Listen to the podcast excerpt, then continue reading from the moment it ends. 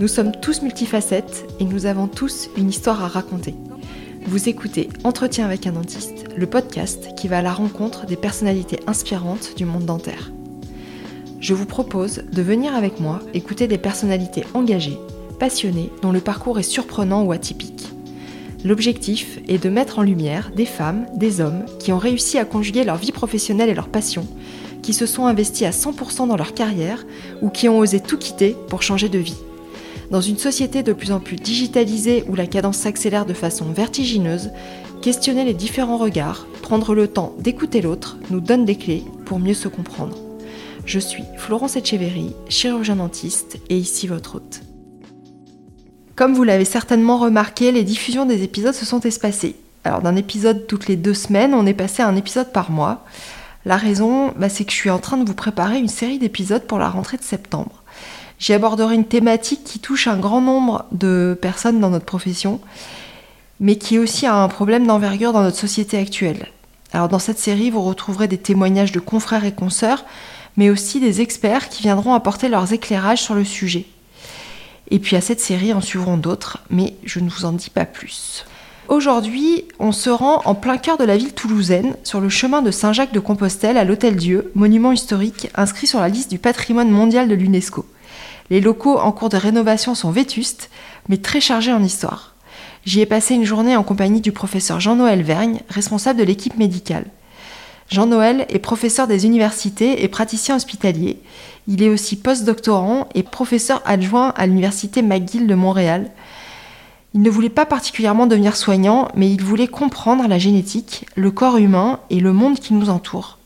En fait, il voulait devenir médecin explorateur, comme Jean-Louis Etienne.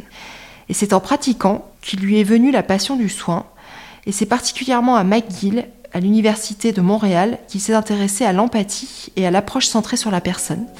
Allez, assez parlé, suivez-moi dans les couloirs de l'Hôtel Dieu Saint-Jacques, où j'ai même réussi à me perdre.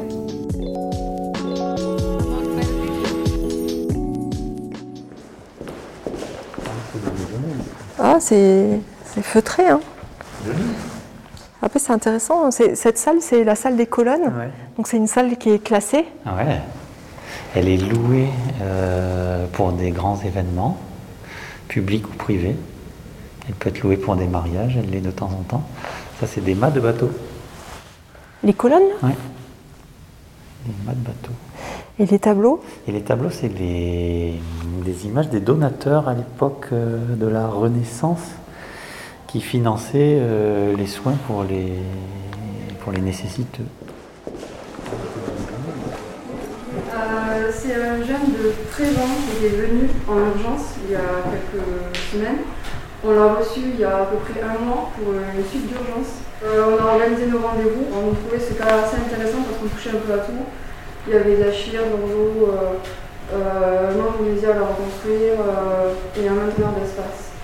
C'est vraiment super de vous entendre présenter ces, cas. Et c'est vrai que euh, ici, clairement, on est dans le, dans le euh, la prise en charge d'urgence, on va dire, qui est un peu caractéristique finalement de ce que l'on fait à l'Hôtel Dieu. Et voilà, ce qui est intéressant, c'est que comme on est en présence d'un adolescent, il faut effectivement se projeter. C'est vrai que l'implant paraît la solution de choix dans ce cas-là. Euh,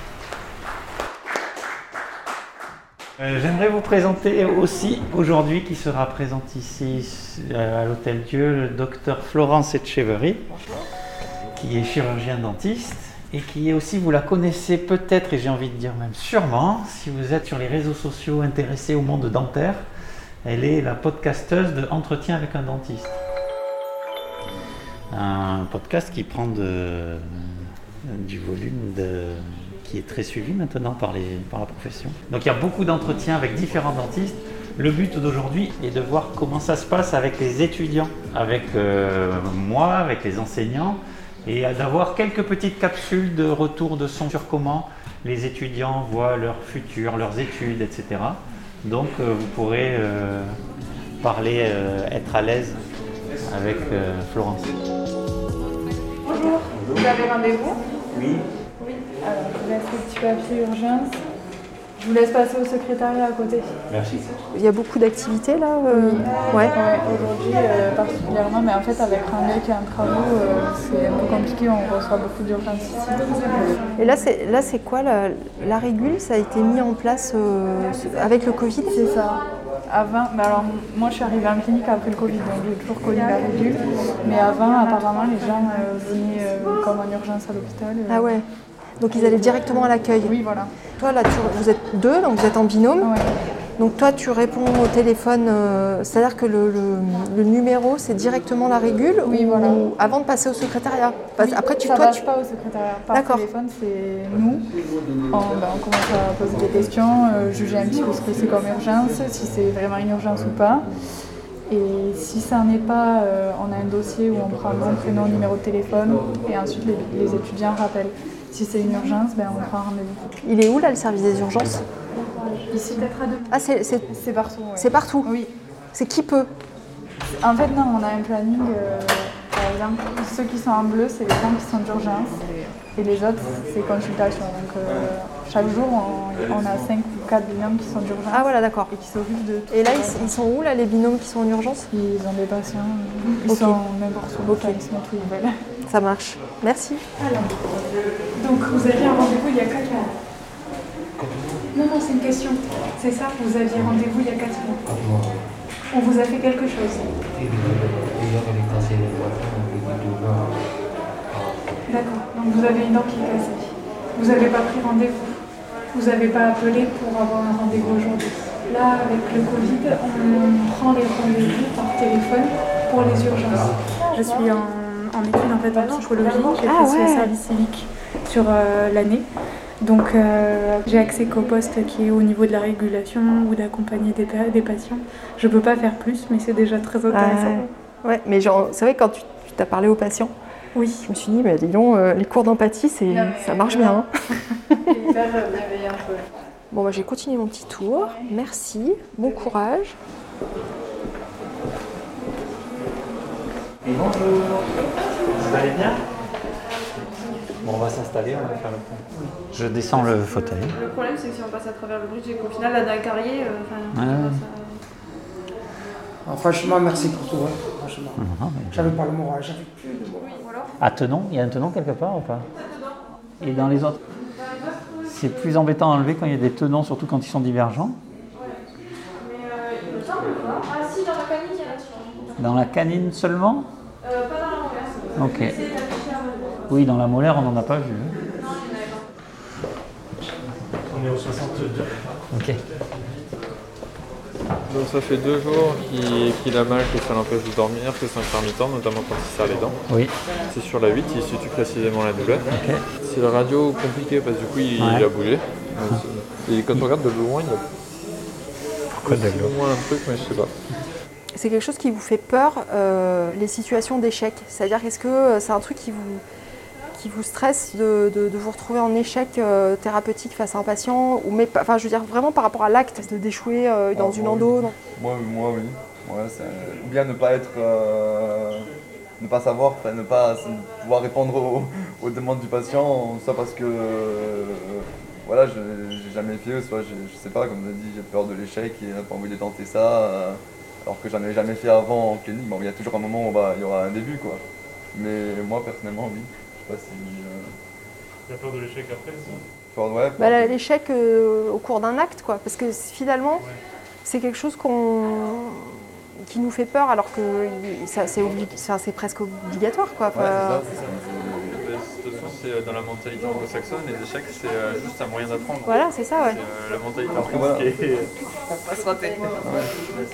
Après, je me dis, ouais, je me dis ça aussi, je me dis que suffit, c'est obligé qu'il y ait des échecs à un moment donné, euh, et ça va, ça, va, ça va nous apprendre à pouvoir se relever.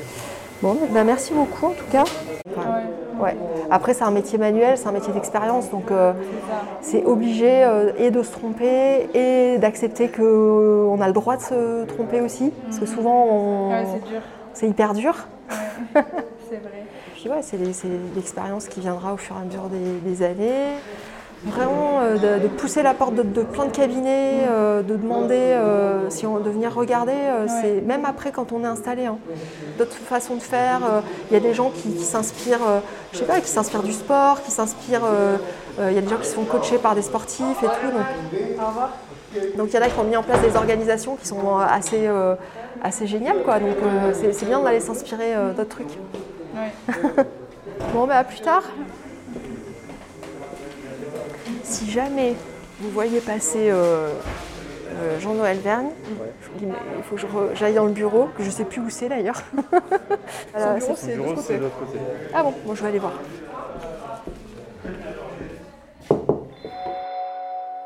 Moi, quand j'ai fait mes études, jamais je me suis posé la question euh, de rester dans le circuit universitaire. C'était, clair qu'une fois sortie de la fac, j'allais euh, m'installer en libéral. Après, je pense que comme mon père euh, est entrepreneur, j'avais quand même cette vision, euh, j'avais choisi la santé pour la santé. Enfin, c'était vraiment euh, ce qui m'attirait en premier, c'était le contact, c'était la relation. Euh, mais derrière, il y avait aussi l'idée de l'indépendance. Donc pour moi, l'indépendance, c'était le libéral. Après, on se rend compte que c'est pas totalement vrai. mais le côté universitaire, après, j'ai pas, j'ai pas eu euh, euh, un parcours universitaire qui m'a non plus euh, emballé. Donc c'est pour ça que j'étais hyper curieuse de, de venir euh, te voir et d'avoir une approche complètement différente en fait de l'enseignement, en tout cas que moi j'ai ressenti. Le- la carrière universitaire pour toi c'était un choix de- du départ? En fait, on entend beaucoup euh, les professionnels de santé et les dentistes aussi, même encore aujourd'hui, euh, dire quand ils se réfèrent à leur euh, passé et à leur volonté de- d'embrasser des carrières euh, médicales, de- qu'ils avaient la volonté de soigner, d'être proche des gens, d'être utile. Et me concernant, c'était pas du tout le cas en fait. J'ai appris à l'être et jusqu'à me spécialiser en quelque sorte dans la relation patient-praticien par l'épidémiologie fur et à mesure, par l'adaptation des connaissances à l'échelle individuelle. Ça m'a contraint, euh, étant épidémiologiste, euh, de me renseigner sur la relation euh, et d'optimiser la relation pa- patient-praticien, ce qui normalement aurait dû être le déclic pour les études, pour aller Ouais. dans les études de santé. Donc, Alors toi, qu'est-ce qui t'a Au poussé départ, moi, je voulais être comme Jean-Louis Etienne. Je voulais être aventurier. J'avais soif de connaissances. J'achetais des, des livres de, de, de toutes formes de sciences. euh, J'étais intéressé par la science, vraiment, la, connaissance. Et euh, par des expéditions dans le monde pour aller euh, faire soit de l'archéologie, soit de la paléontologie. Et j'avais comme vrai modèle Jean-Louis Etienne, qui est un, donc un médecin aventurier français avec des expéditions dans, dans les pôles. Et pendant mon lycée, j'avais obtenu deux bourses aventure où j'étais parti euh, une première euh, année en 1998 dans le sud de l'Angleterre pour euh, en vélo, c'était un projet. Faire du vélo en Angleterre en visitant les laboratoires de, génétique, parce qu'à l'époque c'était la course au séquençage du génome humain, il y avait la brebis Dolly. Ça, ça m'avait fasciné et je voulais euh, comprendre, m'intéresser et allier ça un peu à la Jean-Louis Etienne avec un côté euh, d'aventure. Donc j'avais 17 ans et j'ai obtenu à l'époque ces 14 000 francs d'un leg du- de Jean-Victor Toigne de l'Académie de, Toulouse qui, disait, euh, qui, proposait à 6 jeunes de moins de 18 ans, je crois, des, lycéens, de partir à l'aventure. Et euh, le jury m'avait dit, une fois que j'avais eu ce, ce prix-là, que j'avais été choisi parce qu'il ne me voyait pas du tout assez. euh, enfin, il, voulait voir ce que ça donnait de m'envoyer euh, en, en Angleterre pour, pour ce type d'expédition. Ça s'était très bien passé. J'ai rencontré des, des chercheurs formidables à l'Institut Sanger. C'est quoi comme expédition? Tu étais tout seul? Ouais. Autonome C'est la première fois que je prenais l'avion, j'avais 17 ans et demi, et j'y étais allé avec mon vélo, et en autonomie, euh, quand j'y repense, ça me donne un peu froid dans le dos, j'avais que 17 ans, et maintenant, en ayant Ouais. des enfants, je m'aperçois que Ouais. c'était quand même tendu. Ouais, est-ce que, tu, est-ce que tu laisserais euh, ton... en- Je ton- crois pas. Hein, ouais. Je crois pas. Et tes parents, eux, qu'est-ce qu'ils avaient quel regard là-dessus? Très bienveillant, que ça allait bien se passer, que ça m'apporterait beaucoup, et ils ont eu raison. Donc, euh, mais c'était une autre époque aussi. On laissait les enfants jouer à l'extérieur, euh, dans la C'était rue, différent, plus facilement que maintenant, par exemple. Beaucoup moins Et d'informations pourtant, et beaucoup moins d'inquiétude. Il n'y avait pas plus d'insécurité, je Non, pense. Il y avait, je pense, moins d'informations Ouais. sur euh, tout ce Ouais. qui se passe partout dans le monde tous les jours. Ouais, des fois, il vaudrait mieux pas savoir. Donc j'ai réalisé cette expérience-là qui m'a euh, don- donné vraiment l'envie de continuer dans le cursus de cette euh, connaissance expédition. C'était très égocentrique en fait. C'était euh, pour mon plaisir personnel que. Ben, je pense que c'est un âge où on l'est, et puis euh, finalement, euh, Ce on que, je, a. ce que je veux dire, c'est que j'avais aucune euh, envie de, de soigner des gens. Oui, mais il y avait quand même le côté, il y avait quand même un côté humain qui te, Oui, oui, qui le t'attirait. Non, un côté scientifique. Avec côté, côté comprendre, comprendre comment fonctionne le, le génome, le corps Le humain. génome, le corps humain, le cosmos, tout. J'avais Ouais. soif de connaissances en général. Et donc finalement, tu me disais que tu avais fait des rencontres euh, assez, assez Oui. dingues, quoi. J'ai vu ce qu'était être chercheur à ce moment-là. Des chercheurs euh, très spécialisés, passionnés par leur métier.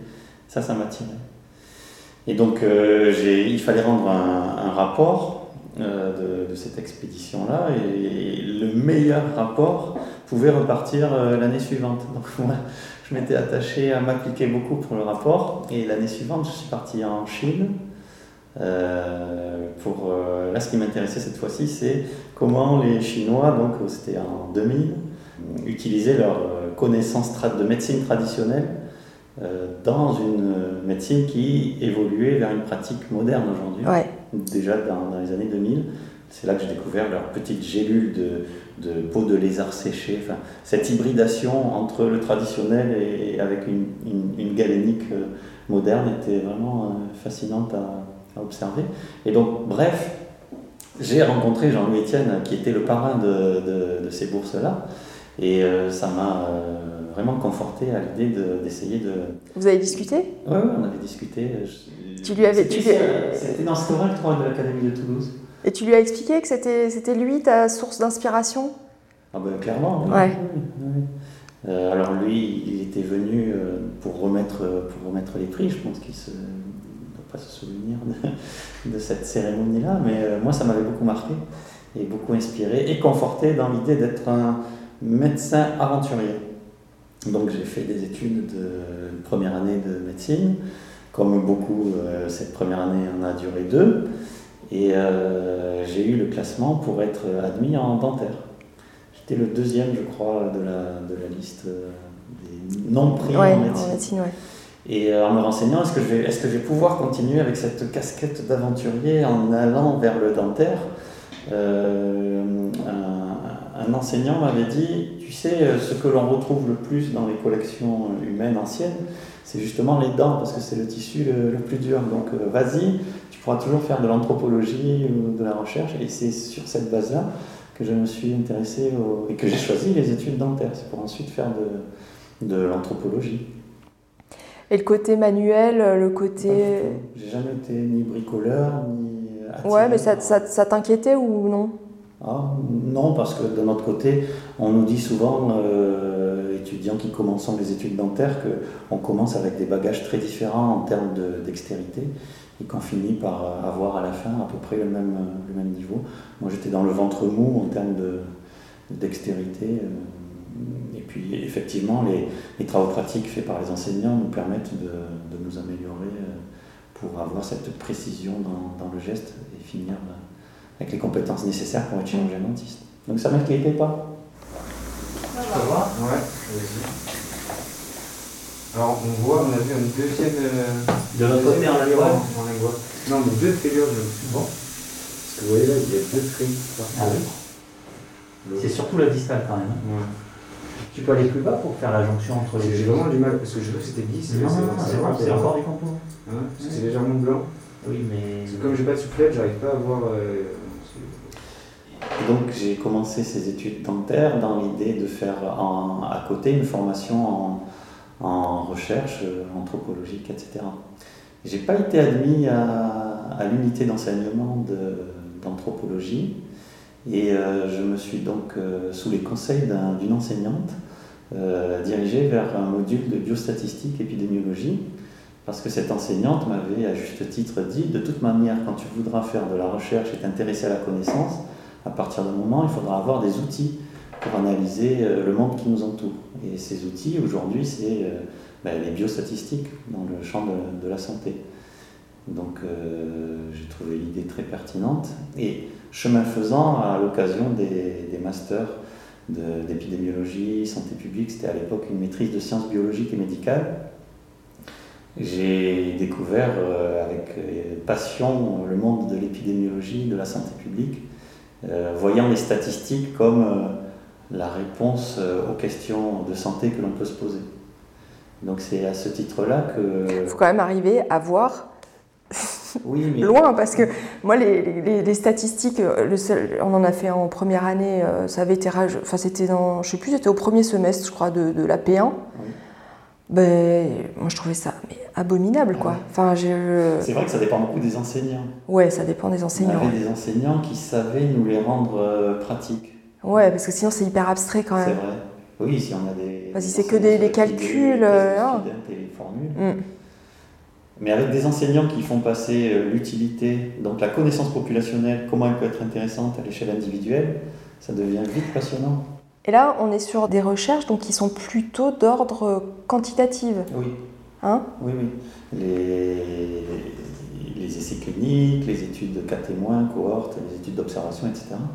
C'est des études quantitatives qui permettent, avec des chiffres, de mieux comprendre le monde qui nous entoure, soit en termes, pour la biomédecine, en termes d'efficacité de traitement, d'intervention, ou en termes d'observation de facteurs de risque ou de facteurs protecteurs. Donc ça, c'est... Il y a vraiment un côté passionnant parce que tout ce que l'on apprend, euh, aujourd'hui on est dans un paradigme d'évidence-based medicine, doit être en théorie basé sur euh, des connaissances et pas sur de la pratique empirique. Donc quand on connaît cet outil de, de base qui est euh, l'outil statistique, on maîtrise en fait cette connaissance, on est capable de critiquer des Mm. articles positivement ou négativement et surtout de les relativiser. C'est-à-dire euh, cet article me dit que telle intervention est mieux que telle autre.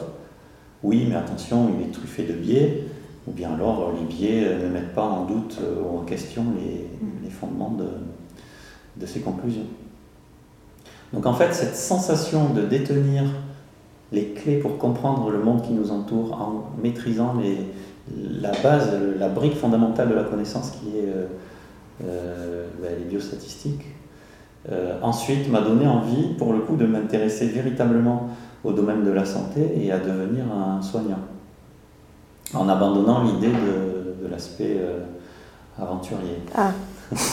Et non, parce que petit à petit, je suis devenu de plus en plus soignant. J'ai appris à l'être, en fait, d'abord par les statistiques, et ensuite par euh, donc un, grand virage que j'ai opéré grâce à une année que j'ai passée au Canada, où j'ai appris les, bases de la recherche qualitative là-bas.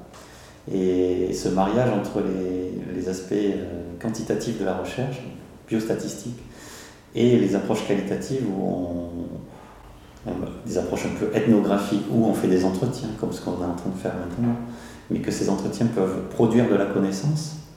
Euh, ce mariage-là entre le quantitatif et le qualitatif permet encore plus de comprendre mieux nos, nos patients, nos décisions et nos interventions.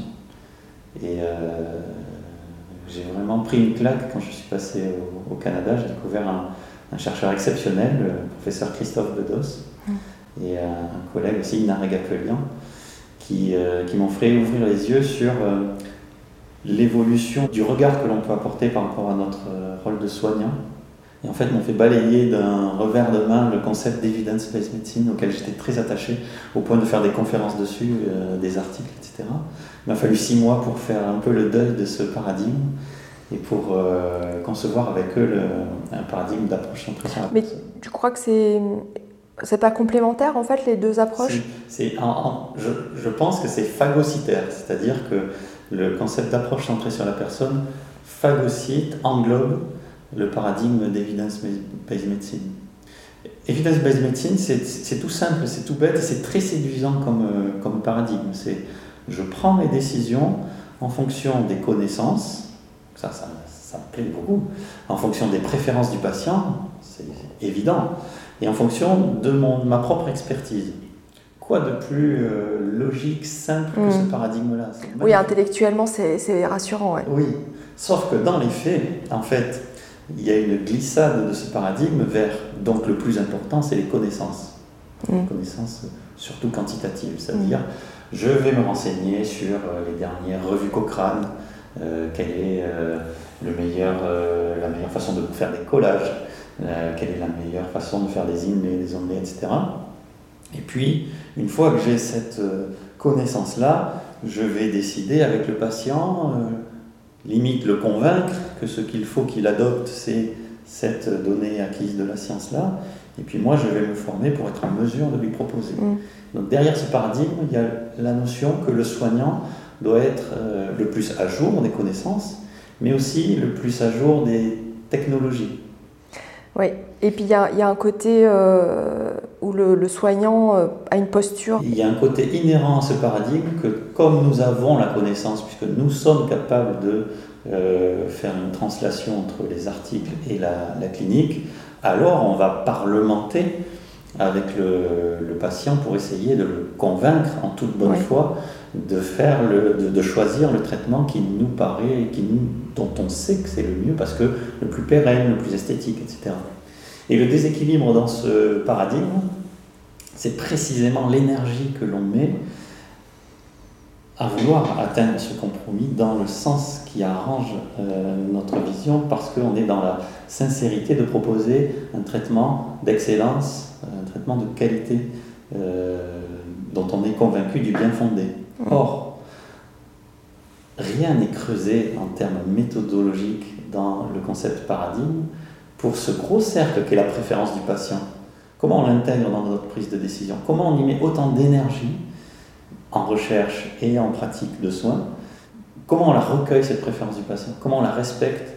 Comment on la met en œuvre? Et comment on ne vit pas comme, un- comme une compromission le fait de choisir finalement la prothèse adjointe résine pour compenser un édentement unitaire antérieur. Mm.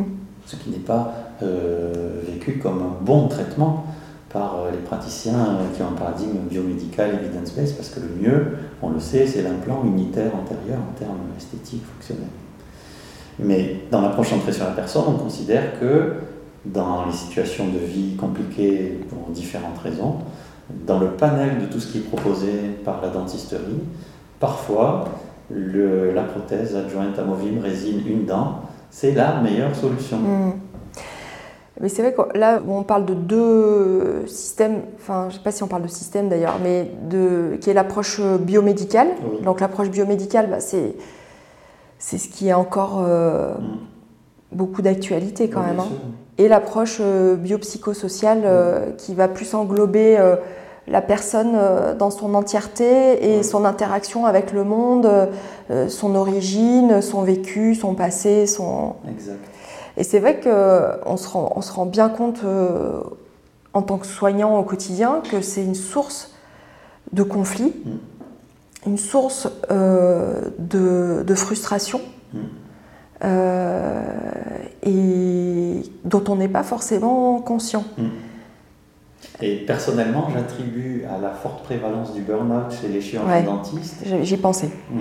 cette euh, euh, frustration de l'ordre de la culture professionnelle de l'excellence. Mm. Euh, je ne suis pas à dire à prôner la médiocrité dans nos, dans nos actes techniques. Bien sûr, il faut viser euh, l'excellence technique. Mais on se met une pression Mm. euh, à la fois pas nécessaire et contre-productive pour notre profession et pour notre bien-être de professionnel. À savoir que ce bras de fer que l'on fait avec certains patients pour essayer de les convaincre Que c'est mieux pour que eux. c'est mieux pour eux, euh, ça nous met une pression au quotidien qui n'est pas bonne pour nous et qui n'est pas nécessaire pour leur santé à eux et qui est contre-productive pour leur santé à eux. C'est-à-dire on peut très bien s'entendre avec un patient sur des traitements simples, peut-être un peu moins pérennes, mais avec l'accord du patient. Après tout, qu'est-ce que, qu'est-ce que ça change? Un traitement qui est forcé, il y aura des effets nocebo, il y aura, tout chirurgien dentiste l'a vécu. Euh, forcer la main à un, à un patient sur des traitements complexes, euh, il y a de forts risques que ça ne marche pas au final. Parce que le patient n'a pas accepté. Alors ça peut ne pas marcher d'un point de vue euh, violent, juridique, direct, avec des plaintes au Conseil de l'ordre qui sont croissantes, surtout en Amérique du Nord qui a adopté le modèle evidence-based médecine plus que en avance et plus que, plus que nous. Mais on le voit ici chez nous aussi, de plus en plus de, plaintes. Et puis ça peut se traduire aussi juste par des, non-satisfactions de patients qui parfois ne l'expriment pas, euh, des, échecs thérapeutiques. En tout état de cause, quand un traitement ne fonctionne pas, j'ai envie de dire que ah, dans une approche biomédicale, ça va poser problème pour les deux protagonistes de la relation de soins qu'un traitement ne marche pas avec l'approche biopsychosociale, on va essayer de trouver des solutions ensemble. Euh, comme c'est la confiance qui est au cœur du modèle de l'approche biopsychosociale, le problème il est anticipé en fait. Quand il y a des problèmes de, pérennité, par exemple, cette prothèse amovible, une dent, qui va tenir, euh, je sais pas, 2-3 ans, les crochets vont casser à un moment donné, on l'aura informé le patient de ce problème-là. Donc ça ne va pas être un problème. On va voir qu'est-ce qu'on peut faire pour euh, rebondir. Tant qu'on a la confiance. C'est la dent la moins facile à traiter de votre bouche parce qu'elle est stratégique pour ce bridge qui est de, longue étendue. C'est-à-dire il va de l'incisive à la dernière dent. Il fait toute la moitié de la bouche. La solution, elle est d'être accompagné. Qu'est-ce que ça veut dire être accompagné? C'est-à-dire à partir du moment où on touche, à, on touche à ce bridge, savoir qu'est-ce qu'on fait si on ne peut pas le remettre à tout moment, pour que vous puissiez manger, sourire, etc. Donc il ne faut pas euh, se précipiter sur on l'enlève sans avoir euh, derrière euh, le, renfort et les idées pour le remplacer quoi qu'il arrive. Ce que je veux dire, c'est qu'il faut prévoir d'emblée les solutions les pires et les meilleures. Soit le plus simple, on passe à travers cette dent et on arrive à faire un traitement endodontique de cette dent. S'il y a mauvaise surprise dessous, si on n'arrive pas à bien voir, parce que ce n'est pas prévu pour une couronne qu'on passe à travers, si c'est compliqué, ça rendra euh, la pérennité du bridge, ça, la mettra, ça mettra en question tout le bridge. C'est l'inconvénient des bridges. J'aimerais que vous y arriviez. Si on axe tout sur l'humain, sur la confiance, et pas uniquement sur les connaissances brutes et froides euh, qui ne nous garantissent pas par ailleurs mm. des échecs thérapeutiques, alors les choses se passent mieux. Et alors on vit les choses plus sereinement je me demande aussi dans quelle mesure c'est la même chose, c'est pas délétère aussi pour la relation euh, qu'on a entre confrères. C'est-à-dire que cette approche-là nous rend euh, beaucoup plus euh, critiques, parce que si bah forcément on n'a pas tous suivi la même formation, que ce soit la formation universitaire ou après les formations privées qu'on fait par la suite, on le voit bien qu'il y, a des approches qui sont, qui sont différentes. En paro, par exemple, tu peux avoir euh, l'approche euh, bonaire avec euh, microscope. Il y, a des, il y, a des, personnes qui encore utilisent la, pâte de Keyes et quand tu as fait des formations peut-être un, un, petit peu plus actualisées, tu te rends compte que c'est pas nécessaire d'utiliser oxygéné bicarbonate, mais finalement, est-ce que c'est grave mhm. qu'un confrère préconise ça Et nous, le patient va arriver derrière, on va dire, mais non, mais faut. Enfin, je, je parle en connaissance de cause. Euh, parce qu'évidemment, euh, ben, j'ai des réactions euh, aussi humaines. Quoi, hein. donc, j'ai eu des patients qui sont venus me faire un traitement paro et qui ont été suivis avec la, technique, par exemple Charon, mhm. où je vais leur dire bah, ça ne sert à rien. Mais des fois, on a envie de se. Il y a une espèce de, de d'affrontement en fait où on veut savoir qui a tort, qui a raison. Dans l'absolu, euh, ma patiente, j'ai fini par lui dire faites-le, parce que je sens que c'est quelque chose d'important pour vous. Euh, elle me l'a dit, elle m'a dit moi je peux pas m'en passer. C'est pour moi c'est d'ailleurs Saron qui l'avait, qui lui avait traité sa parodontite euh, juvénile, donc elle ça a été un énorme traumatisme d'avoir une parodontite si, si jeune. Et c'est un truc psychologiquement, elle ne peut pas s'en passer. Et j'ai fini par lui dire, faites-le. Mais ça a été dur pour moi, tu vois, quand même. Et donc, tu, tu deviens euh, jugeant et critique euh, vis-à-vis de confrères qui finalement font du mieux qu'ils peuvent et qui essaient de rendre service au mieux qu'ils peuvent. Voilà, c'est vrai qu'il faut, il faut en prendre conscience aussi euh, que c'est lié à ce modèle que on, suit parce qu'il nous, il, c'est pas un mauvais modèle, c'est un modèle qui aujourd'hui euh, est peut-être incomplet. Oui, il ne prend pas assez en compte les préférences du patient. En fait, il y a quelque chose qu'il faut se rendre compte. Depuis la fin du 19e siècle où la profession de chirurgien dentiste a réellement été structurée, il n'y a pas une seule génération de dentiste qui n'a pas jugé la génération précédente comme euh, obsolète. Les choses s'accélèrent aujourd'hui, c'est en- c'est encore pire. C'est- c'est- C'est-à-dire que des étudiants qui sortent de la fac euh, jugent déjà comme obsolètes des pratiques d'il y a 10 ans. Or, les données acquises de la science ne vont jamais à cette rapidité-là. Euh, en dentaire, on n'est pas sûr, d'un point de vue scientifique, de grand-chose.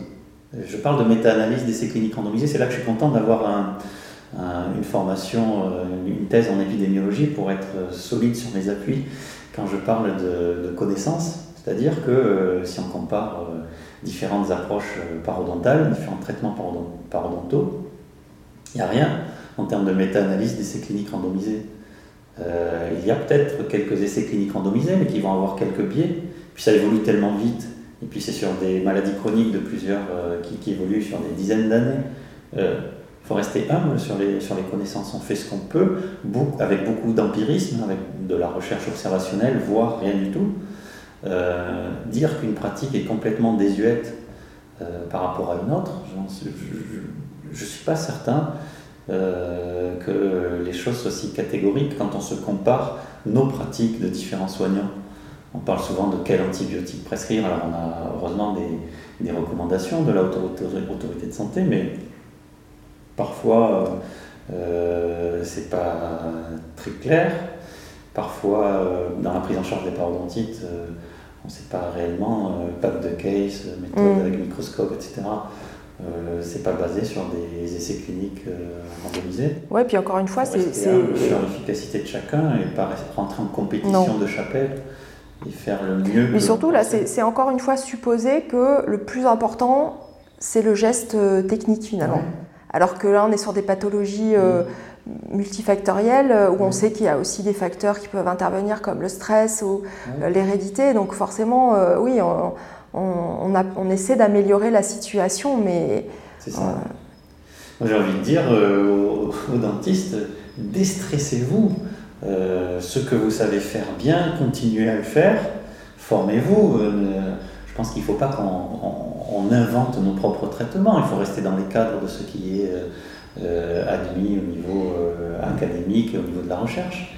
Mais euh, sans être catégorique sur euh, ma méthode est mieux que telle autre.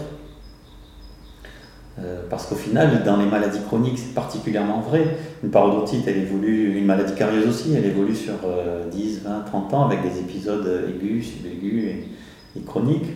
Euh, on peut pas avoir. euh, si, si on avait la baguette magique pour, euh, pour guérir de ces maladies chroniques-là, on la connaîtrait et on l'appliquerait. On l'a pas.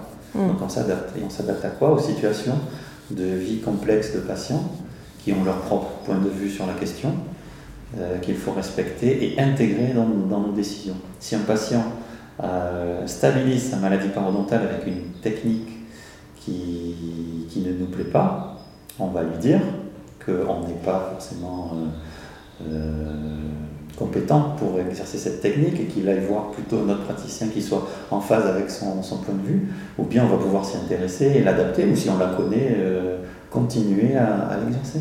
Mhm. Et de la souplesse. Beaucoup de souplesse et de l'humilité entre nous parce que on voit pas mal sur les réseaux sociaux et de plus en plus euh, ce que j'appelle l'Instagram dentistry, c'est-à-dire montrer les beaux cas cliniques, ce qui avant était réservé un peu aux, conférenciers. Euh, maintenant, ça se, démocratise et donc il y, a, cet aspect de compétition, de moi je colle bien, moi je fais des choses belles. Euh, je pense que ça peut être contre-productif en termes de santé publique que de se comparer ces cas les plus jolis. Euh, Bah, surtout que derrière, il y, a presque, échecs. il y a presque un autre métier, c'est-à-dire qu'il y a des, Ouais. il y a des, des confrères, et c'est très bien parce que ça, ça permet aussi de, de- c'est le niveau. de- d'élever le niveau. Mais attention de ne pas se comparer, euh, où, où sur euh, le praticien va peut-être prendre une demi-journée ou une journée entière avec euh, l'éclairage qui va bien, avec le cas euh, qui s'adapte exactement à la situation. Et donc il y a une espèce de scénarisation euh, autour, euh, autour du cas qui est présenté.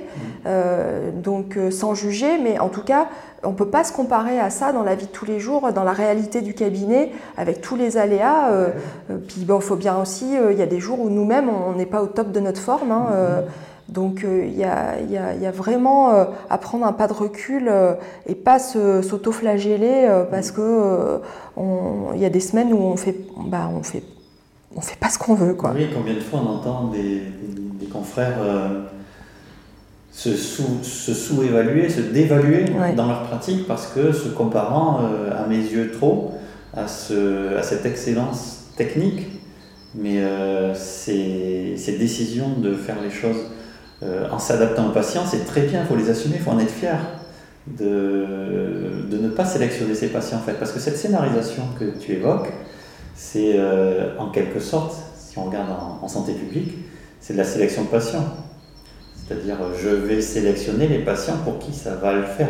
Ça va, ce patient est idéal pour reconstituer un sourire très harmonieux et je vais passer un après-midi à, rendre son sourire harmonieux et au plus grand bénéfice de ce patient. Je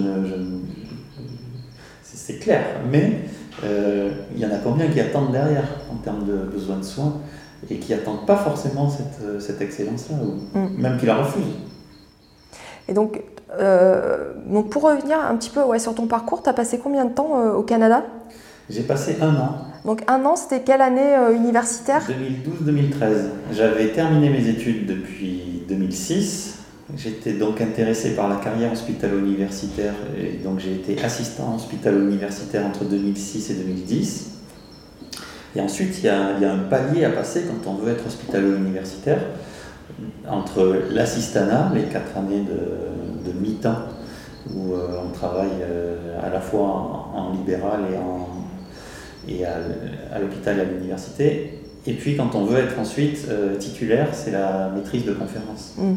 Et donc là, il y a un concours à passer. il y a un concours et des concours de circonstances aussi. Et donc parfois, le, chemin fait que euh, les choses ne sont pas très linéaires. Et moi, j'ai été amené donc à partir. à la base, c'était pas du tout prémédité, mais les, circonstances ont fait que j'ai sollicité un, donc un, post-doctorat, une bourse pour euh, faire un postdoctorat euh, au Québec, à Montréal, que j'ai eu la chance d'obtenir et donc de partir euh, un an à l'université McGill en 2012-2013. C'était un peu précipité, je ne l'avais pas prévu. Et c'est là-bas que j'ai découvert donc tout le volet biopsychosocial qui était en train de se formaliser avec l'équipe du professeur Bedos qui travaille beaucoup sur la précarité, les inégalités de santé dans le monde bucco-dentaire. Moi, je n'étais pas plus que ça attiré par la thématique de la précarité, puisque j'étais, et je suis encore dans, dans une certaine vision euh, universaliste de la, de la santé. Et ce qui m'intéresse, c'est vraiment la, connaissance et euh, l'accès à la santé des populations précaires et de tout le monde, en fait, y compris par exemple des, de, tout le monde, des, des stars de football euh, la, singularité de l'individu euh, m'intéresse et intéresse donc les chercheurs en approche centrée sur la personne. Comment intégrer cette singularité de, que nous sommes tous en tant que patients dans, les, dans le contexte du soin.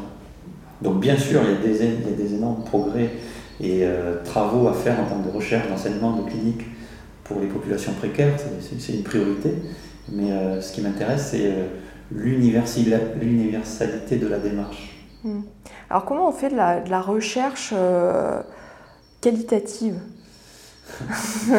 Alors il faut savoir que la recherche qualitative, euh, c'est un, monde à part qui nécessite une méthodologie à part euh, et qui s'inspire beaucoup des sciences sociales. typiquement dans le champ de la santé, en médecine, c'est une méthodologie par entretien semi-dirigé ou par regard ethnographique dans un lieu de soins, par exemple. Euh, on prend des notes, on fait des entretiens exactement comme ce que tu es en train de faire.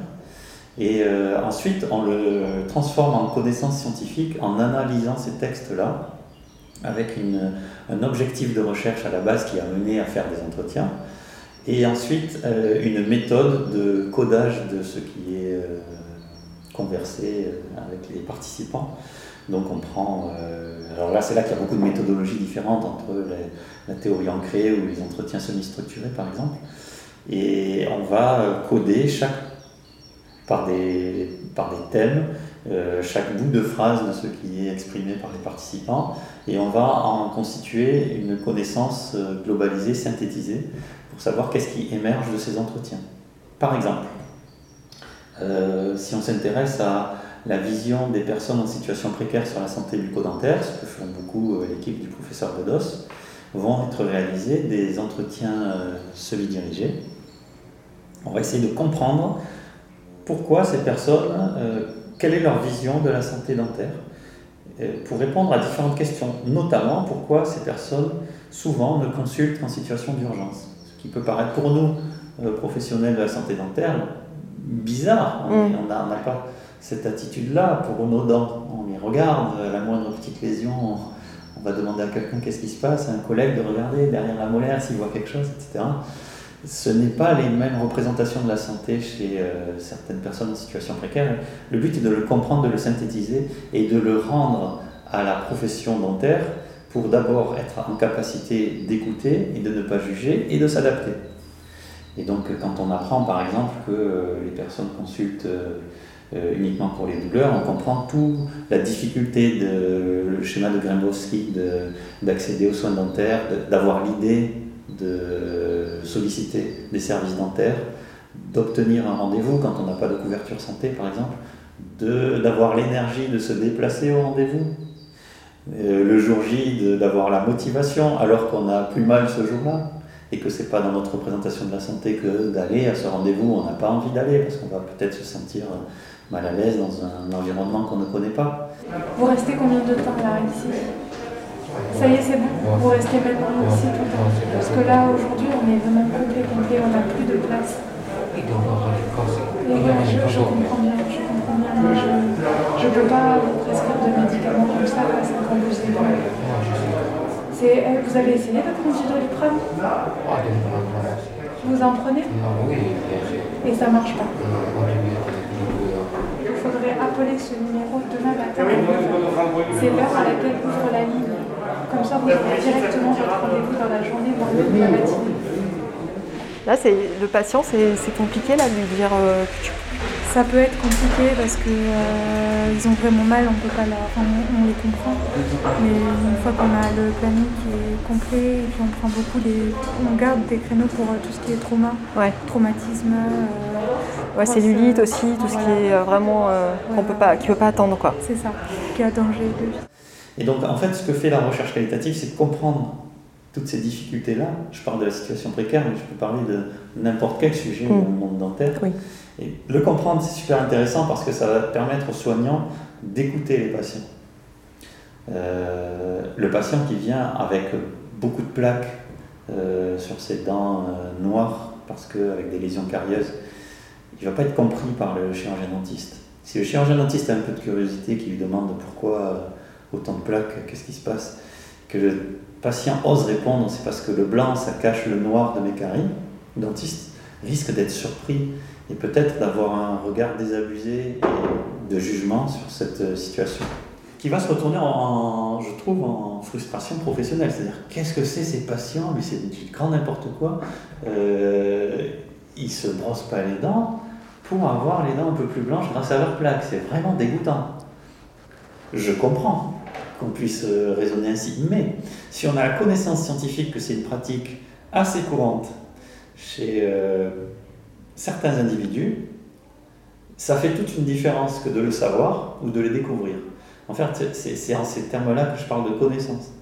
Et c'est de la connaissance qui a été digérée par des chercheurs et qui a été donc euh, rendue aux, soignants en termes de vraiment en pratique. Donc je le sais, peut-être je vais solliciter la question quand je le vois chez un patient, et donc le respecter ensuite, parce que je le sais, ça ne me choque pas, ça ne m'exaspère, ça m'exaspère pas, et ça va pas influencer, et ça va influencer mes décisions en conséquence. Alors, c'est, euh, ça va un petit peu dans la lignée de quelque chose que j'ai découvert euh, bah, là, tout récemment euh, et que je connaissais pas, c'est, c'est la dentisterie narrative. Euh, alors ça, il y avait déjà, en fait, ça a commencé par la médecine euh, narrative et la dentisterie narrative s'en inspire, mm. et qui paraît tellement en fait logique maintenant que je, je, sais que ça existe, mais c'est la façon en fait de, de faire passer un, un, message et un enseignement au biais, enfin, par le biais des histoires en fait, où on va pouvoir euh, euh, mettre de l'émotionnel et s'identifier davantage, peut-être pas forcément s'identifier, mais en tout cas reconnaître euh, les, les, les, émotions et euh, on va retenir en fait des, des cas comme tu viens de l'expliquer euh, par ce biais-là. Exactement. La médecine narrative est issue des travaux de Rita Charon, une médecin oncologiste en soins palliatifs et qui a un doctorat en littérature. Elle a fusionné ces deux, ces deux compétences en développant ce qu'elle a appelé donc la médecine narrative, qu'elle a, qu'elle a traduit dans différents articles publiés dans des grands journaux de médecine et qu'elle a synthétisé dans un magnifique livre euh, disponible en langue française qui s'appelle Médecine narrative et qu'on a justement en 2015 ou 2016 euh, euh, traduit sous, la forme de la dentisterie narrative en, en implémentant ce concept-là à la chirurgie dentaire avec les particularités de la chirurgie dentaire. C'est-à-dire que, évidemment, écouter les récits de patients quand ils sont en fin de vie, etc., ça a tout son sens.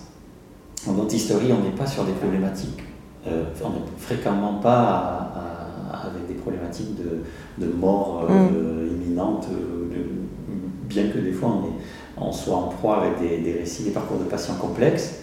Mais néanmoins, euh, l'intérêt qu'on peut porter au, au, récit de patients nous permet, est un vecteur justement de, ce que peut apporter la recherche qualitative dans le monde de la santé bucco-dentaire. On a publié quelques, quelques récits de, fictionnels ou euh, réels de, patients très riches, parce que quand on lit une histoire, euh, ben c'est déjà beaucoup plus euh, intéressant que lire un article. Bien que les articles de recherche qualitative soient en général beaucoup plus intéressants à lire que des essais cliniques ou des études d'observation, l'histoire c'est encore mieux. Parce qu'il ben, y a un début, il y a un développement, il y a une fin, il y a parfois même du suspense. Et c'est en cela que les arts, les films, les romans graphiques, euh, les, les, romans tout court sont intéressants et apportent de la connaissance. Et quand on le traduit dans le champ de la santé, ça peut être un fort vecteur d'apprentissage.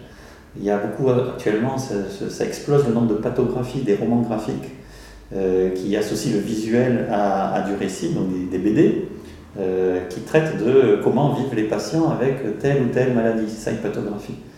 Et utiliser ça pour, euh, en parallèle de la connaissance médicale sur comment on vit un, une maladie de Crohn, par exemple, euh, alors, euh, en termes de diagnostic, de thérapeutique, dans les essais cliniques, dans les études d'observation, il y a des cours en médecine et en dentaire sur la maladie de Crohn, par exemple. Très bien, il faut les conserver. Mais lire à côté de, lire à côté de ça euh, Carnet de santé foireuse, euh, qui est une pathographie d'un patient qui a euh, la maladie de Crohn, on se sent d'autant plus expert quand on a ces deux connaissances-là, euh, en termes d'efficacité, de créativité dans l'accompagnement du patient, quand on sait comment vit un patient avec la maladie de Crohn, ça change vraiment tout. Euh, quand on le sait sur le plan de la connaissance médicale, mais aussi de ce que c'est que de vivre avec cette maladie tous les jours. Et des pathographies, il y en a sur euh, l'épilepsie, sur euh, la dépression, sur à peu près tout. Donc euh, je pense qu'un professionnel de santé a beaucoup à gagner en termes de compétences à s'intéresser aux récits de patients. Au début, cette dame, un jour, euh, je crois, il y a 15 ans, j'ai souffert de la dent, j'avais mal, j'avais mal, j'avais mal. Oui. Je vais chez le dentiste, il n'y avait pas de carie, il n'y avait rien, cette carie. Mais il n'y avait rien, rien, rien. Elle était nette. Et j'avais mal, mais tous les jours, j'arrive voir le dentiste, il disait, comprends pas, il m'a dit, elle n'est pas carriée, vous avez Et même euh, rien. Et bien, tellement qu'après j'ai eu mal, il, il m'a il m'a euh, descendu, il m'a levé le, le nerf. Le nerf. Ouais. Et de là, dès qu'il m'a levé le nerf, ouais. la dent, elle a, elle a, commencé à noircir. Ah oui, ça, ça arrive. Mais j'avais pas eu de problème, il n'y avait pas de carie, rien. Mm. J'avais perdu, perdu, la dent pour rien du tout. Quoi. Mm. Et donc la dentisterie narrative, elle a, on, on l'a décrite et on essaie de l'utiliser en, en, formation. C'est vraiment, euh, elle a différentes facettes. Il y a la lecture et aussi de l'écriture.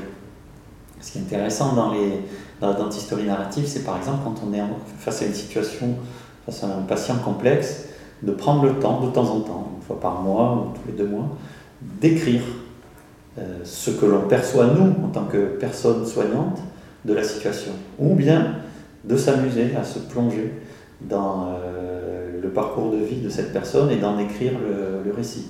c'est très chronophage, euh, ça se fait plus facilement quand on le fait dans le cadre de recherche que dans une pratique euh, quotidienne, mais ça peut permettre de déverser son sac d'abord, et puis de mettre en récit son propre parcours de vie ou le parcours de vie des patients. Mmh. Bah, c'est vrai qu'on a un système euh, scolaire et, d'études après aussi universitaire qui est très compartimenté. C'est-à-dire que tu, tu, vois, on en parlait tout à l'heure avec le professeur oui, qui, où son, son, son, fils doit choisir une orientation. Ben, en fait, c'est soit on va se diriger vers les arts, soit on va se diriger vers la littérature, soit on va se diriger vers la santé ou les sciences. donc en fait, tout est très séparé.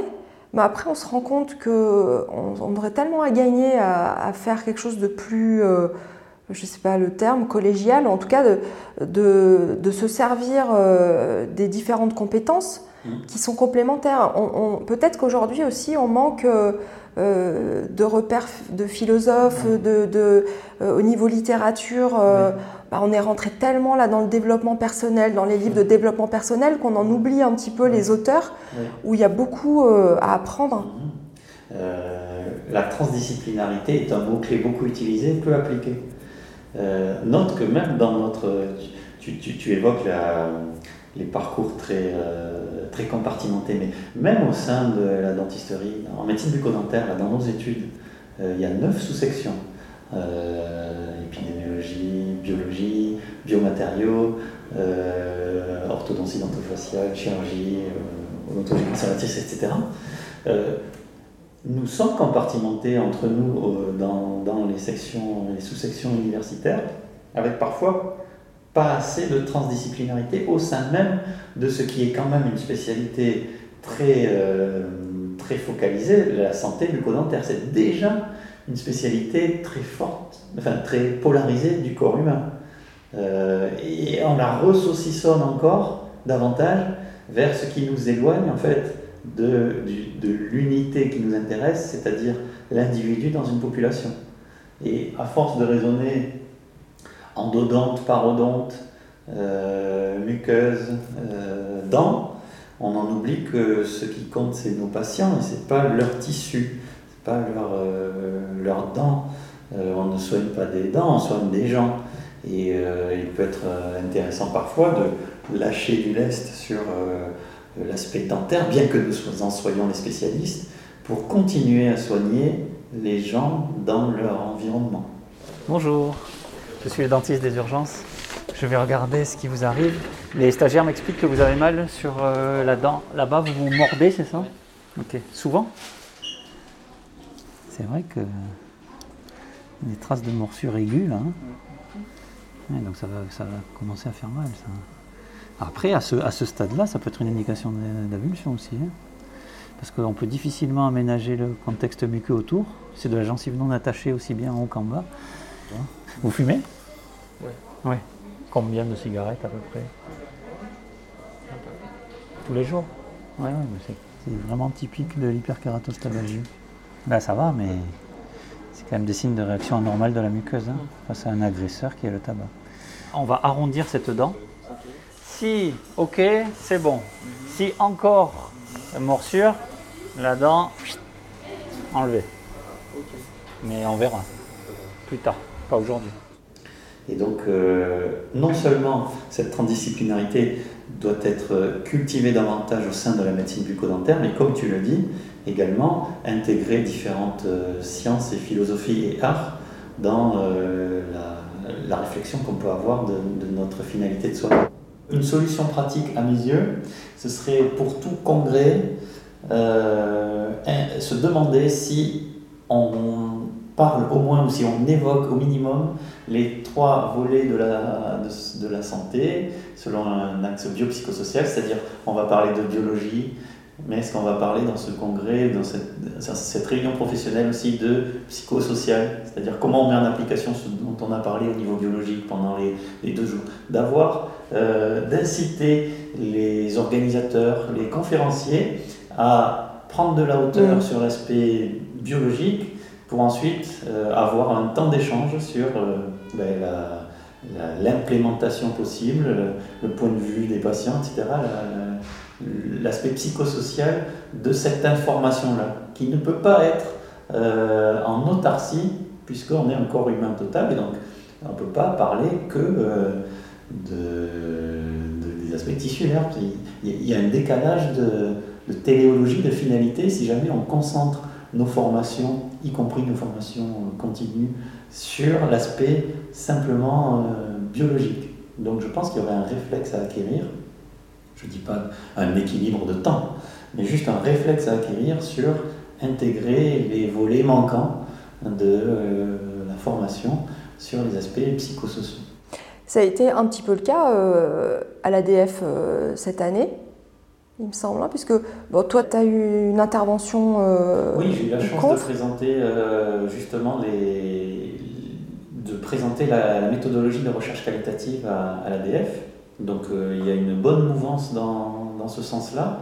Et je pense que c'est à accentuer encore, c'est-à-dire à l'échelle de, pas de chaque présentation, mais de chaque grand thème, d'essayer de, de, recontextualiser sur le corps et la société. Hmm. Hmm. Là, c'était dans le cadre de RICOL? Oui, dans le cadre de RICOL, euh, il y avait. Euh, donc, euh, RICOL est une organisation ADF et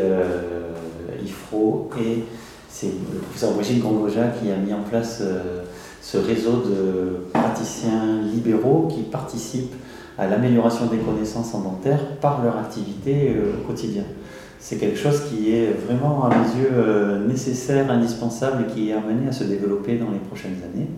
C'est partir du terrain pour recueillir de la connaissance. On, critique souvent les recherches euh, faites en milieu hospitalier comme étant euh, un peu hors sol et faites par des experts qui, ne peuvent pas être appliquées ensuite à la, pratique quotidienne des, des, libéraux. Et c'est vrai. Et en fait, avec la succession des techniques euh, Aujourd'hui, c'est pas forcément l'essai clinique randomisé qui est le, plus adapté, parce que les techniques, elles arrivent sur le marché, elles sont autorisées à être utilisées, les, derniers composites, CVI, je ne sais trop quoi, et on n'a plus le temps de concevoir des essais cliniques randomisés sur 10 ans pour voir si c'est mieux ou pas.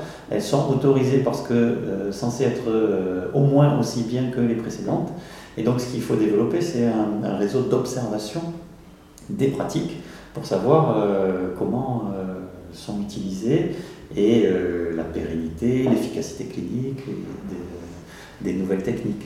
Encore faut-il être au courant que ça existe parce que bon donc Recall c'est pareil c'est on peut aller sur sur le, site internet enfin une forme une sorte de plateforme. Recall un site internet. Hein, on s'inscrit en tant que praticien libéral et après on peut être sollicité pour différentes dans le cadre de différentes recherches et, et y participer. C'est ça.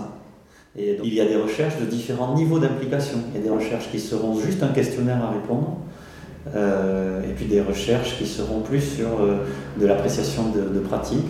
Certaines recherches pourront être euh, des essais cliniques avec randomisation de différents matériaux. Tout est possible, mais il y a différents degrés d'implication et c'est le praticien qui décide à quelle recherche il veut bien participer. Mm. Il peut même aussi ne pas participer à des recherches et juste se tenir informé des euh, résultats qui émanent des recherches de ce réseau. Euh, je pense qu'il faudrait que ce réseau se, se, développe parce qu'on euh, on a besoin d'infos qui viennent du, du terrain. C'est ce qu'on appelle la validité externe en épidémiologie.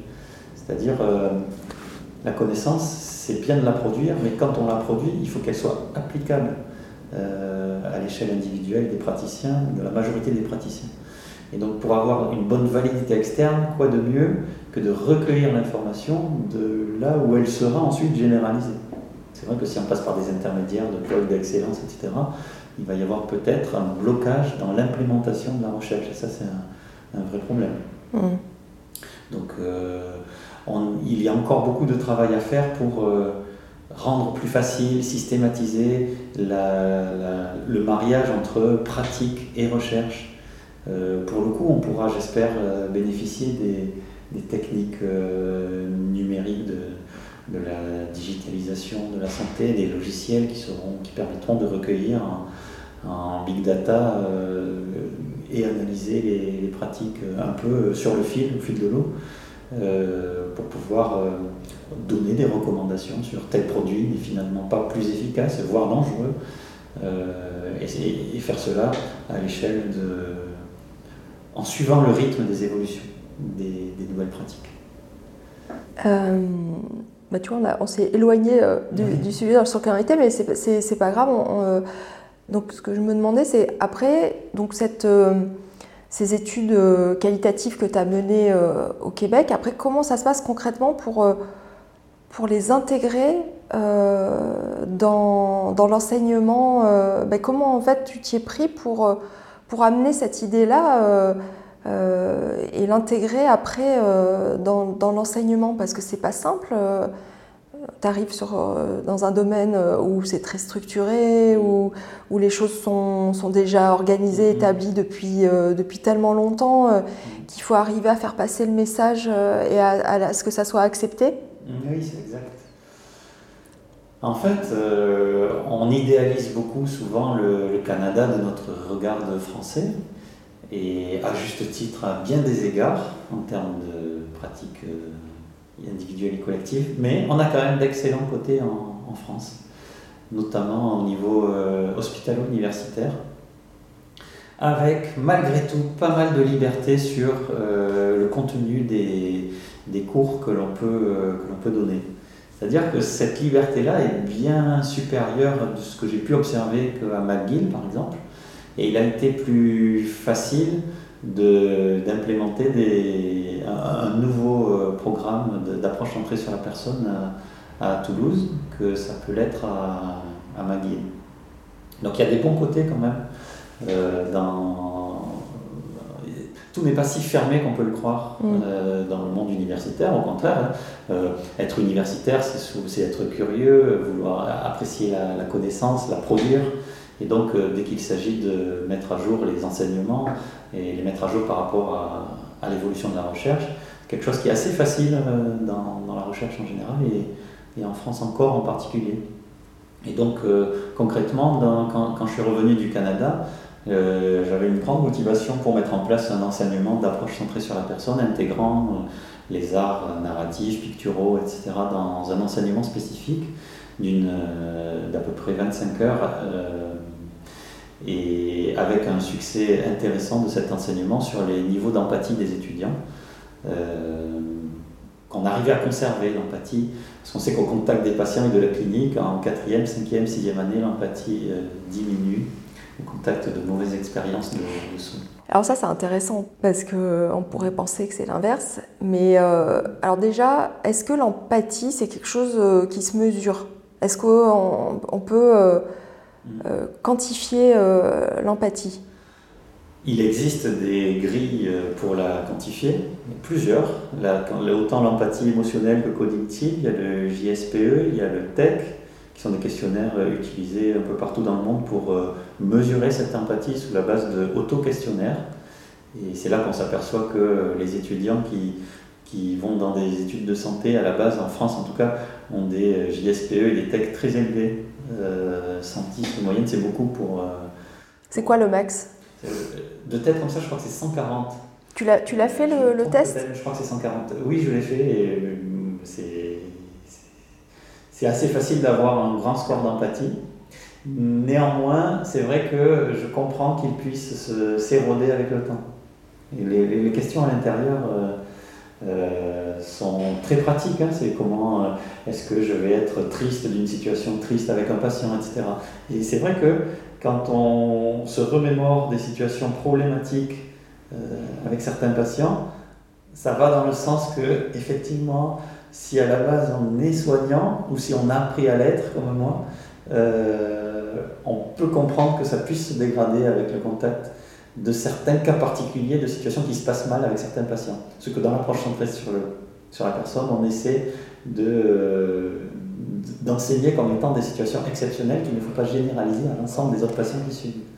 Donc ça se mesure, oui, euh, mais néanmoins, l'empathie est un concept, euh, à mes yeux, qui déborde ce, que, ce qui peut être mesuré. C'est vraiment une une adéquation qu'il faut avoir avec un modèle en tête, un modèle euh, théorique. Et, peut-être le décomposer en, en, plusieurs euh, thématiques. Oui, voilà. En fait, quand on parle de l'humain et d'empathie, moi je trouve que, à chaque fois que j'en entends parler en tout cas, je trouve qu'on restreint le champ. C'est-à-dire, je m'explique, c'est facile d'être humain et empathique avec des personnes qui nous ressemblent. C'est-à-dire, euh, je vais aider cette personne qui a eu un traumatisme euh, dentaire euh, par une chute dans la rue, parce que ça pourrait être moi. Et donc, je vais être super empathique avec cette personne. Mais l'humain, c'est pas ça. Être empathique, c'est pas ça. être empathique, c'est surtout apprendre à l'être, en fait. C'est pour ça que c'est important de former les étudiants à l'empathie. C'est être humain avec l'humain. L'humain qui fait des guerres, l'humain qui, a des côtés euh, très sombres. Hmm. C'est facile d'être empathique avec les, Et, euh, Ça serait peut-être intéressant de redéfinir euh, finalement ce que c'est. En tout cas, la il y a plusieurs définitions de l'empathie. Oui. Donc, l'empathie, c'est. Toi, pour, par exemple, toi, ça serait quoi ta définition bah, L'empathie, la définition globale de se mettre à la place d'eux me convient très bien. Néanmoins, c'est dans son application euh, au-delà de la définition, c'est euh, la finalité, encore une fois, de pourquoi ce concept est, euh, fait partie du package du soignant. Encore une fois, dans la, dans la finalité, c'est-à-dire que empathie, se mettre à la place d'eux, en termes de règles à se donner, c'est important parce que c'est comme ça qu'on va mieux comprendre en termes de diagnostic d'où vient le patient et qu'est-ce qu'il a, et qu'on va ensuite décider de ce qui est le mieux pour lui dans sa situation. Mm. C'est-à-dire l'empathie est un outil pour moi, un outil clinique. C'est pas euh, un outil de gentillesse pour être gentil. C'est euh, de toute première importance diagnostique d'abord et thérapeutique ensuite. Le patient qui arrive avec une douleur dentaire très forte, qui insulte tout le monde, ici au centre de soins on en a souvent, qui sont agressifs, être empathique avec ces patients-là, c'est difficile. Pourtant, ça fait partie de notre job. Quand ils repartent euh, soulagés de leur douleur en s'excusant de leur comportement agressif à la base, ben, ça nécessite une technique en fait, une approche, donc une approche centrée sur la personne, euh, qui n'est rien d'autre qu'une structuration de la consultation, qui va nous permettre de déployer l'empathie parce qu'on a une structuration de la consultation. On ne prend pas le, le, feu dès le départ à se braquer sur des situations particulières et parce qu'on va pouvoir déployer l'écoute initiale, le fait de montrer qu'on est là pour les patients, y compris dans les situations plus difficiles. Et on en a beaucoup ici des situations plus difficiles. Donc, on a l'occasion, j'ai l'occasion très fréquemment de mettre en application cette euh, empathie qui n'est pas que se mettre à la place d'eux, mais qui, à mes yeux, doit être en conformité avec un modèle, donc euh, biopsychosocial, pourquoi on est là? On pourrait envisager, tu crois, des, formations continues euh, en empathie? On peut tout envisager en termes de formation continue, bien sûr.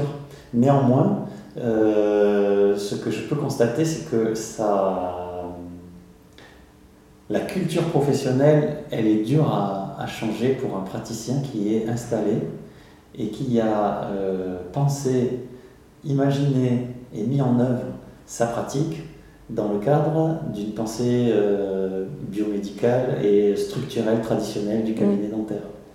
C'est-à-dire que c'est difficile d'adopter un autre modèle en fait, parce que ça demande une démarche qui dépasse notre cadre personnel. C'est difficile de, dire à des, dentistes euh, qu'une personne qui est agressive, c'est, normal. Ils ont un cabinet à faire tourner, on a un service à faire tourner.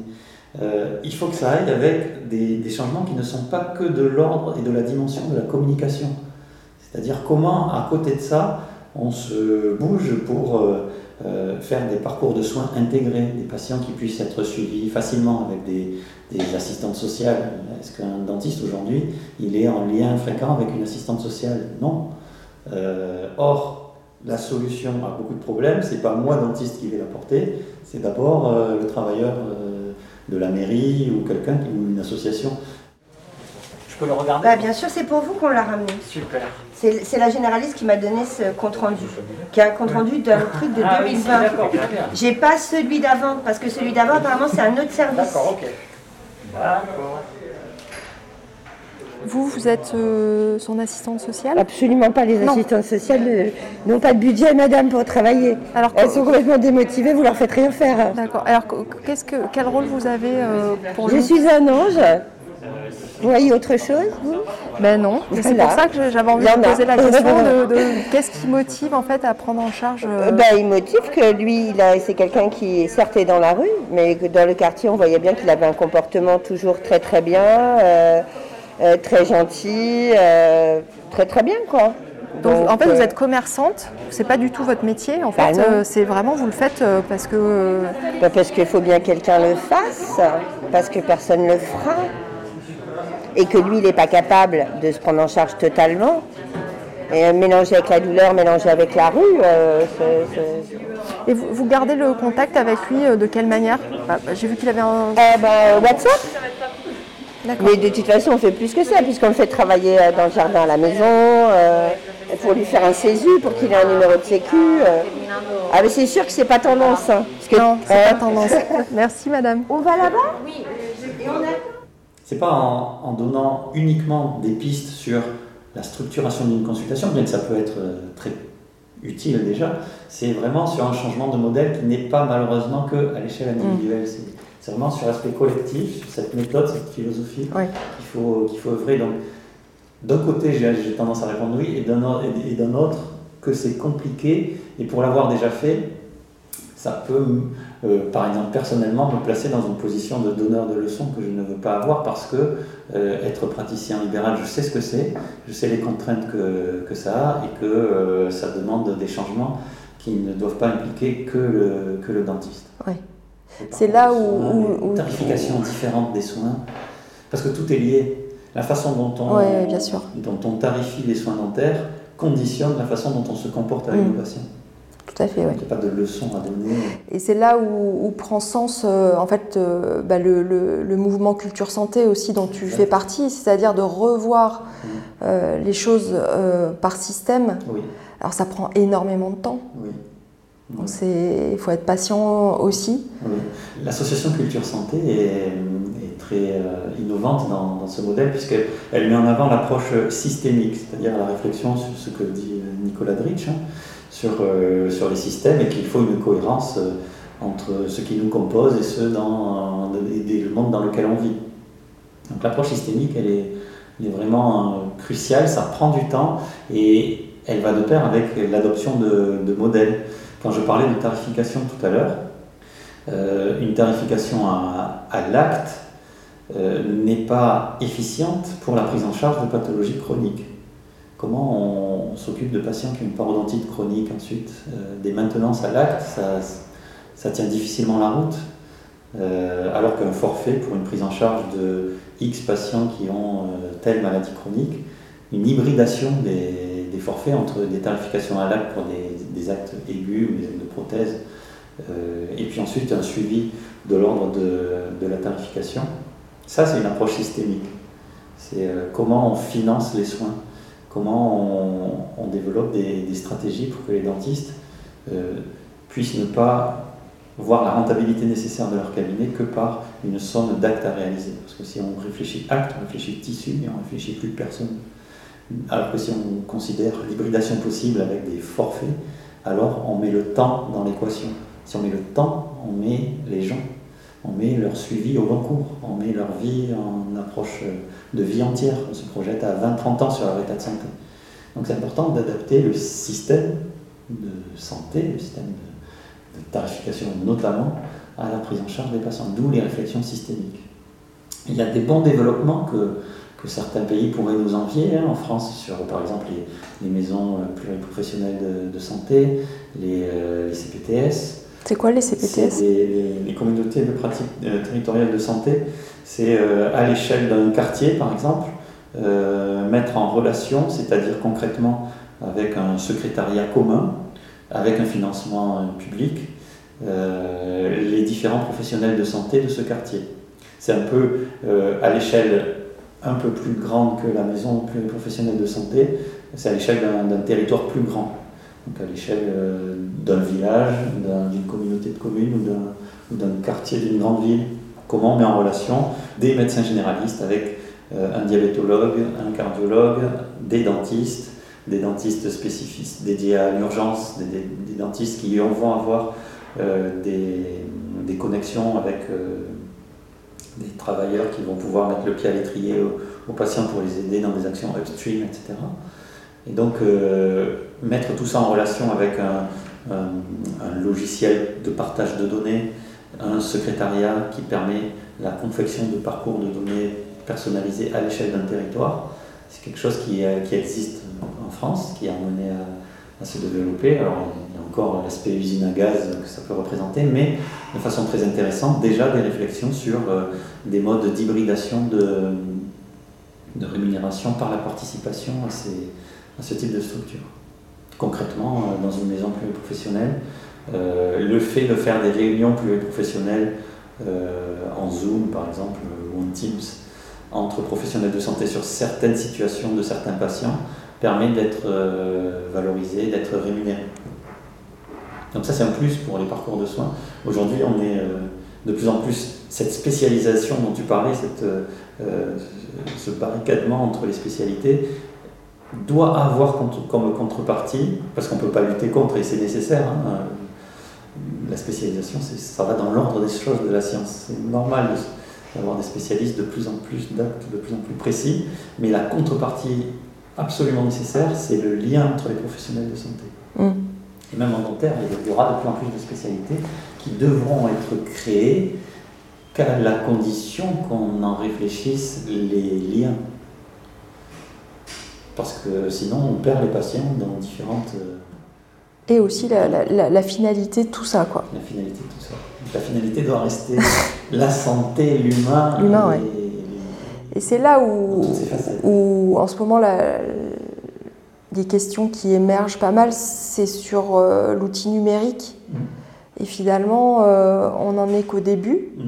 Mais euh, il y a une accélération qui est, qui est telle qu'on voit bien la vague arriver et que ça va être dans les cinq prochaines années une, une vraie révolution. Mm eh ben, cet outil euh, numérique, tout ce qui concerne l'e-santé, euh, mhm. les recueils, les, les, datas et mhm. tout ce que ça va apporter, euh, est-ce qu'il bah, est qu'il faut en avoir peur ou est-ce qu'au contraire il faut s'en réjouir et que, comment on va pouvoir arriver à... Enfin, toi, tu le vois, tu le vois comment en fait? C'est une question un peu, un peu perso, quoi. Mais... Comme le mot que tu employé, comme un outil. Et j'ai été, je suis le premier à en évoquer les bénéfices énormes qu'il peut y avoir dans le champ de la dentisterie, ce que j'ai évoqué tout à l'heure avec le réseau Récolte, et tout ce qu'on peut imaginer en termes de recueil de données et d'implémentation clinique pour l'amélioration du service et de la qualité que, que les professionnels peuvent prodiguer, euh, la qualité des soins. Mais encore une fois, c'est un outil qui appartient à nous humains et il faut en maîtriser le sens. Euh, et je pense que dans une relation de soins, on ne pourra jamais se passer, à mesure, de la structuration d'une consultation selon une approche centrée sur la personne, c'est-à-dire acceptant la singularité de chaque individu, quand bien même une intelligence artificielle dépasserait de loin les niveaux qu'elle a aujourd'hui. C'est-à-dire que si on considère que c'est l'intelligence artificielle qui guide nos décisions, et qui nous la guide de façon quasi autoritaire, on sera en échec, à moins que l'être humain devienne Dieu grâce à cette intelligence artificielle. C'est-à-dire que le déterminisme de tout ce qui peut se passer advienne. Ok. Alors là, on sera devenu des dieux parce qu'on pourra prévenir, euh, prévoir l'avenir. Donc euh, il n'y aura plus d'humains à ce stade-là, j'ai envie de dire. Mais euh, si on reste, je pense, dans ce qui va se passer à mes yeux, c'est-à-dire que l'intelligence artificielle ne sera de toute façon qu'un outil parce qu'elle ne pourra pas prédire avec certitude l'avenir, à ce moment-là, il faut garder la main sur l'humain. Et donc, être OK pour euh, contredire la décision d'une IA sur une prise euh, de décision thérapeutique. C'est-à-dire, l'IA me dit, connaissant la vie du patient, tous ses paramètres biologiques, je caricature en me projetant dans les années futures, euh, l'IA, par des, par des puces intégrées dans le corps de l'individu, me dit que pour ce patient-là, le plus pérenne, ce sera tel type de réhabilitation dentaire avec, euh, je ne sais pas régénération tissulaire de la dent complète, par exemple, quand ça existera. Euh, si l'IA me dit ça, il y a forcément des paramètres, sauf si on est des dieux, que l'IA n'a pas en tête sur les pensées du patient, sur son environnement, sur les modifications de l'environnement futur qui feront que peut-être c'est pas la meilleure idée pour euh, le devenir du patient et peut-être de, de, son environnement et de l'humanité en général. Donc, si on considère qu'on est encore des humains, il faut garder euh, la notion de euh, contrôle humain du processus diagnostique et thérapeutique. et l'IA ne pourra jamais remplacer ça. Bonjour madame. Désolé, il y a beaucoup de monde cet après-midi. Ok, il m'explique une douleur importante avec un gonflement. Ouais. ouais. Et la dent causale serait à cause d'une prémolaire. Ou toi, tu as vu une lésion carieuse Oui, enfin, il y a une petite lésion cavitaire Ok. qui est très douloureuse à la percussion. Ah, ok. Ok. Il y a une dent qui fait très mal quand on appuie dessus, c'est ça? Ouais. Ok. Palpation. Et cette dent, tu as fait une radio, un examen? Oh, mais, parfait. Je vais regarder moi aussi. On va voir qu'est-ce qu'on peut vous proposer. Est-ce que vous avez des attentes particulières, des souhaits? C'est la première fois que vous venez ici? Oui. Ok. Vous avez un dentiste habituel ou pas? Non. D'accord. Je vais regarder, on va voir qu'est-ce qu'on peut faire. Aujourd'hui et puis à plus long terme. Ouais, parce que par contre, tu vois, en, en termes après de technologie, même si notre métier sera pas, ça, ça sera pas le premier à être remplacé, euh, parce qu'il y a quand même tout un savoir-faire. Euh, euh, technique, mais a priori, je veux dire, euh, je ne sais pas à quelle, à quelle échelle et dans, dans, combien de temps, mais il y a un moment donné où on sera capable aussi de remplacer la main de, de l'homme. Donc quel, quel, rôle on va, on va avoir? Je prends un exemple que j'aime bien sur le co-diagnostic. C'est-à-dire que quand on parle d'intelligence artificielle ou décision médicale, on dit, en gros, euh, les outils numériques vont nous aider à prendre les meilleures décisions pour le patient. Ok. En termes de diagnostic, c'est déjà moins vrai. Je prends l'exemple de l'encombrement dentaire antérieur. Quelle intelligence artificielle va faire la part des choses pour la même bouche avec le même encombrement sur deux personnes différentes, que l'une veut ses dents alignées et l'autre ne les veut surtout pas parce que ça correspond à son identité. Quelle intelligence artificielle ah, Qu'est-ce qu'elle pourra me dire, l'intelligence artificielle? Au mieux, elle pourra me dire il gardera plus ses dents si on fait un traitement orthodontique dans 20 euh, ans. Et j'ai envie de dire et alors? Si la personne ne veut pas son traitement euh, orthodontique parce qu'aujourd'hui, son identité profonde, c'est d'avoir ce déchaussement parce que ça correspond à une vision euh, héréditaire, de, et puis c'est son identité, c'est pas sous cette injonction-là, je vais pouvoir lui donner l'info au patient. Vous savez, euh, contrôle de plaque, ça va être peut-être un peu plus difficile avec cet encombrement et, et euh, avec tout plein de paramètres qu'on ne maîtrise pas. certainement, vous êtes plus à risque de développer une parodontique. Mais ça reste des chiffres. Mm. Ça reste des chiffres, ça reste pas une discussion et quelque chose qui est centré sur l'humain d'aujourd'hui, la meilleure décision d'aujourd'hui que je peux faire avec le patient. Donc la notion de co-diagnostic, qu'est-ce que je décide de considérer comme un problème ou pas, là déjà, mm. on en est loin de pouvoir régler le problème avec de la mm. donnée. Non, je pense qu'il faut, il faut voir ça pour l'instant comme quelque chose qui peut être d'une grande aide euh, pour nous simplifier euh, des tâches qui sont devenues euh, bah, hyper chronophages et qui empiètent en fait justement sur tout ce dont on parle, c'est-à-dire qui empiètent sur l'humain. Et, et, et, ce qui peut paraître un peu paradoxal, c'est que on n'a jamais autant parlé, d'ailleurs il y a peut-être même un effet de mode d'empathie, de bienveillance, mmh. euh, euh, bah, tous ces mots qu'on voit, qu'on lit, qu'on entend euh, partout, mmh. alors que la réalité, en tout cas dans la santé, elle est tout autre, puisqu'on est face à un épuisement des du tout le personnel de, médical, mmh. on est face au contraire, alors le Covid a, a rajouté en plus beaucoup de distance et, et, en fait, euh, on, entend quelque chose d'un côté et ce qu'on voit paraît presque radicalement euh, opposé. Est-ce que c'est qu'on on est finalement arrivé maintenant à la fin d'un système qui a repensé Je ne prétends pas avoir une, réponse définie sur, la question, mais moi je pense qu'il il manque de l'organisation. De l'empathie structurelle, c'est-à-dire un modèle. Encore une fois, je reviens sur le modèle parce que le modèle Montréal-Toulouse sur lequel on a travaillé, euh, à mes yeux, permet une cohérence entre ce qu'on dit, les mots-clés qu'on utilise, l'empathie, la bienveillance, pour lesquels personne ne s'en contre, et puis comment structurellement on se donne la possibilité, le pouvoir, le rêve, que ça puisse être cohérent avec ce qu'on veut proposer à l'échelle individuelle. Et donc j'en reviens à des problèmes structurels. Euh, comment on organise la, démographie professionnelle à, l'échelle d'un territoire, interprofessionnel, transdisciplinaire? Comment, concrètement, hein, euh, sans, que ce soit des mots valises clés, c'est quoi les mesures concrètes pour qu'on puisse facilement dialoguer avec le médecin généraliste, euh, partager le parcours de santé en termes de réflexion et de financement euh, auprès d'un patient. Concrètement, quels outils on utilise, comment on les met en application, où c'est qu'on met l'argent pour que, que ça puisse être développé, comment on s'organise collectivement.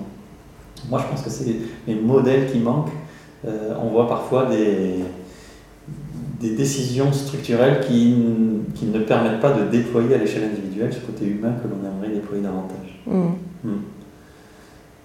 Et c'est vrai qu'il y, a, pas mal de burn-out et chez les dentistes, euh, c'est très très euh, connu et documenté dans beaucoup de pays au monde et la France ne fait pas exception. Et à mes yeux, c'est par défaut de de passage d'un modèle biomédical à un autre modèle biopsychosocial qui répondrait davantage aux attentes de la société et des patients. Et qui mettent les dentistes eux-mêmes dans des situations euh, de stress professionnel et de, dévalorisation. Hmm. Il y a un autre facteur dont on n'a pas parlé, c'est aussi euh, le, fait de, de, prendre soin de soi, et, c'est la base aussi, parce qu'on se rend bien compte dans, notre journée de travail. Hmm que si on a des problèmes euh, bah, familiaux, des problèmes euh, à gérer euh, nous-mêmes, on va pas, on va pas pouvoir développer cette fameuse empathie. Mmh. donc ça, c'est quelque chose où aujourd'hui, est-ce que c'est quelque chose pour lequel les, étudiants sont sensibilisés? Pas assez. je me souviens du staff de la semaine dernière. Le staff de la semaine dernière portait sur le stress euh, avant leur examen de CSCT.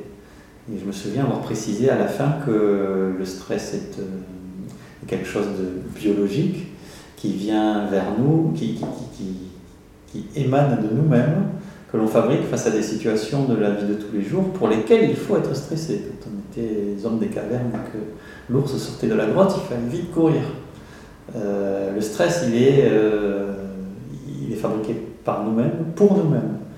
Donc, il faut déjà le savoir et ensuite euh, savoir que c'est quelque chose qui va nous permettre de nous surpasser dans des conditions euh, euh, qui induisent ce stress. Donc, le stress est quelque chose à canaliser et pour cela, l'activité physique quotidienne aide énormément.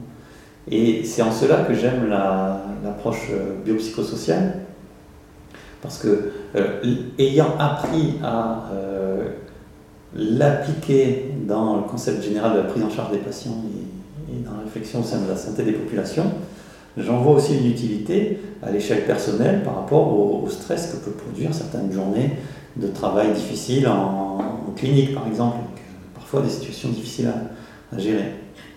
Et à l'échelle individuelle, à mon échelle, j'applique dans ma vie de tous les jours une espèce de spiritualité biopsychosociale considérant euh, ma personne comme euh, un corps biologique et après les aspects personnels et sociaux euh, donc, dans, ma profession. Donc l'aspect biologique, aujourd'hui, je trouve que dans la société et chez les chirurgiens dentistes en particulier, on a tendance à le, à le passer comme secondaire.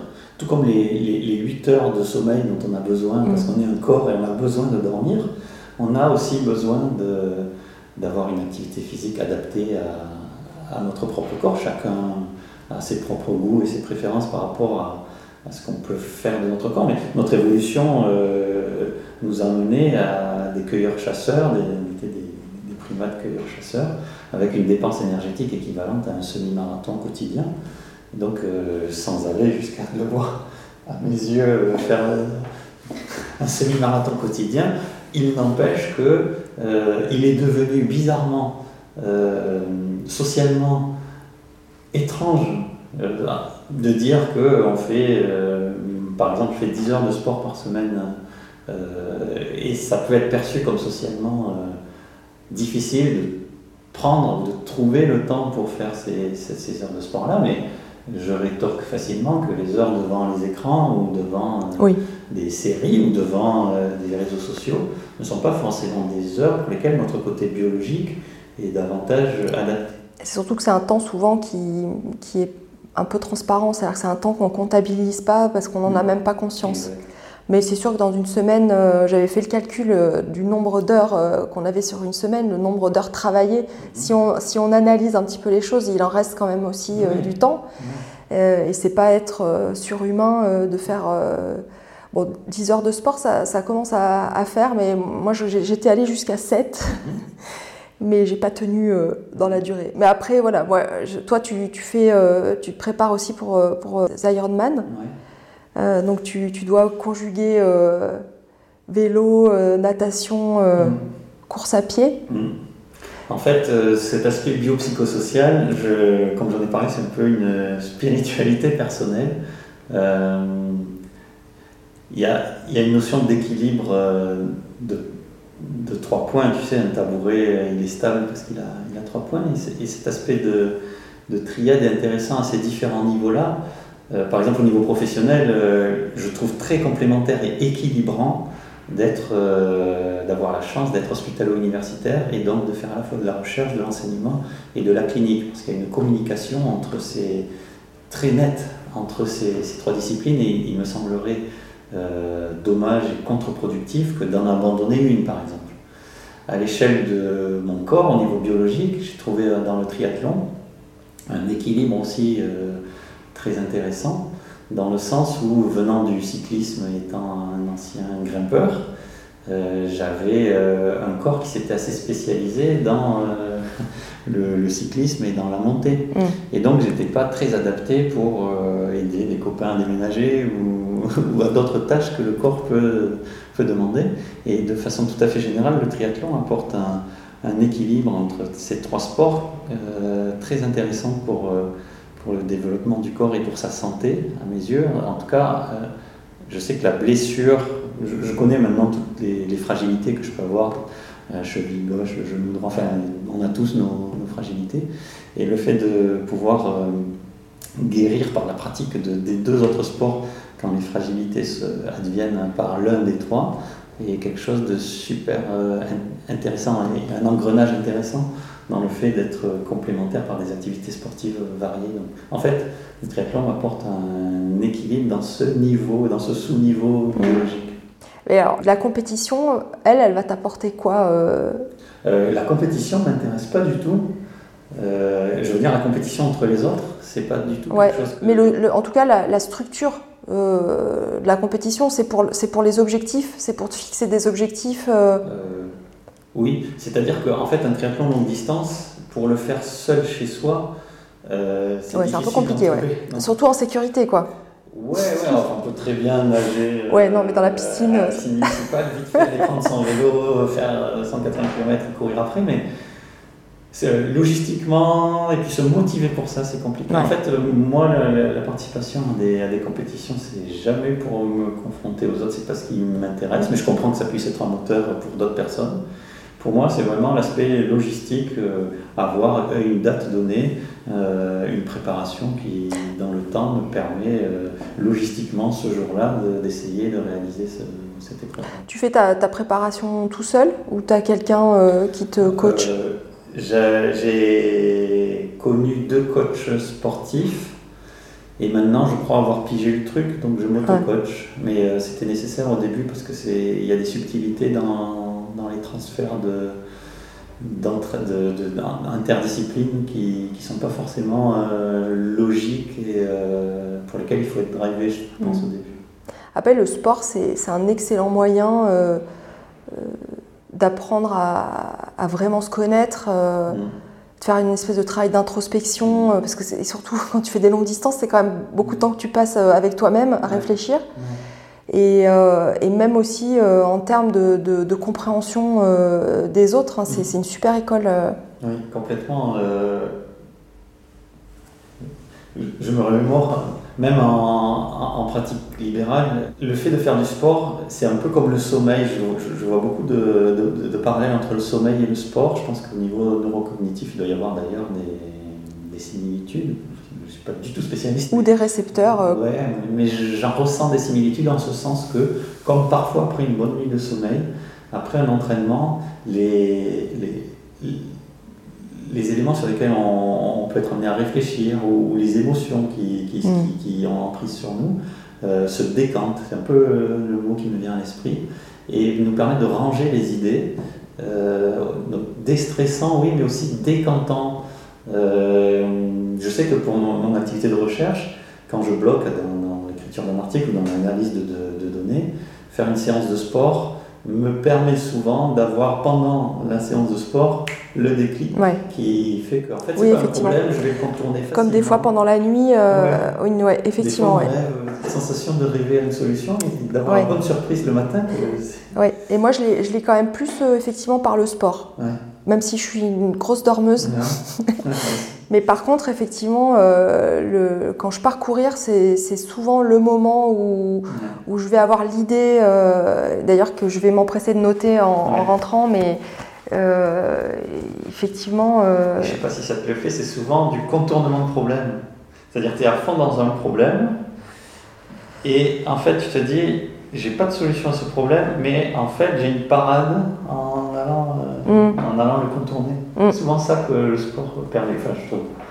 Après, c'est dur, par contre, de, de- comme tu le fais, de tenir dans la, dans la durée sur, euh, sur trois disciplines. J'ai très rarement du plaisir à commencer un entraînement. Mais je sais que j'en aurai tellement quand il sera fini. Ouais. J'admets qu'il y a un petit côté masochiste. de Je me tâte la, la tête contre un mur et quand c'est fini, j'ai mal.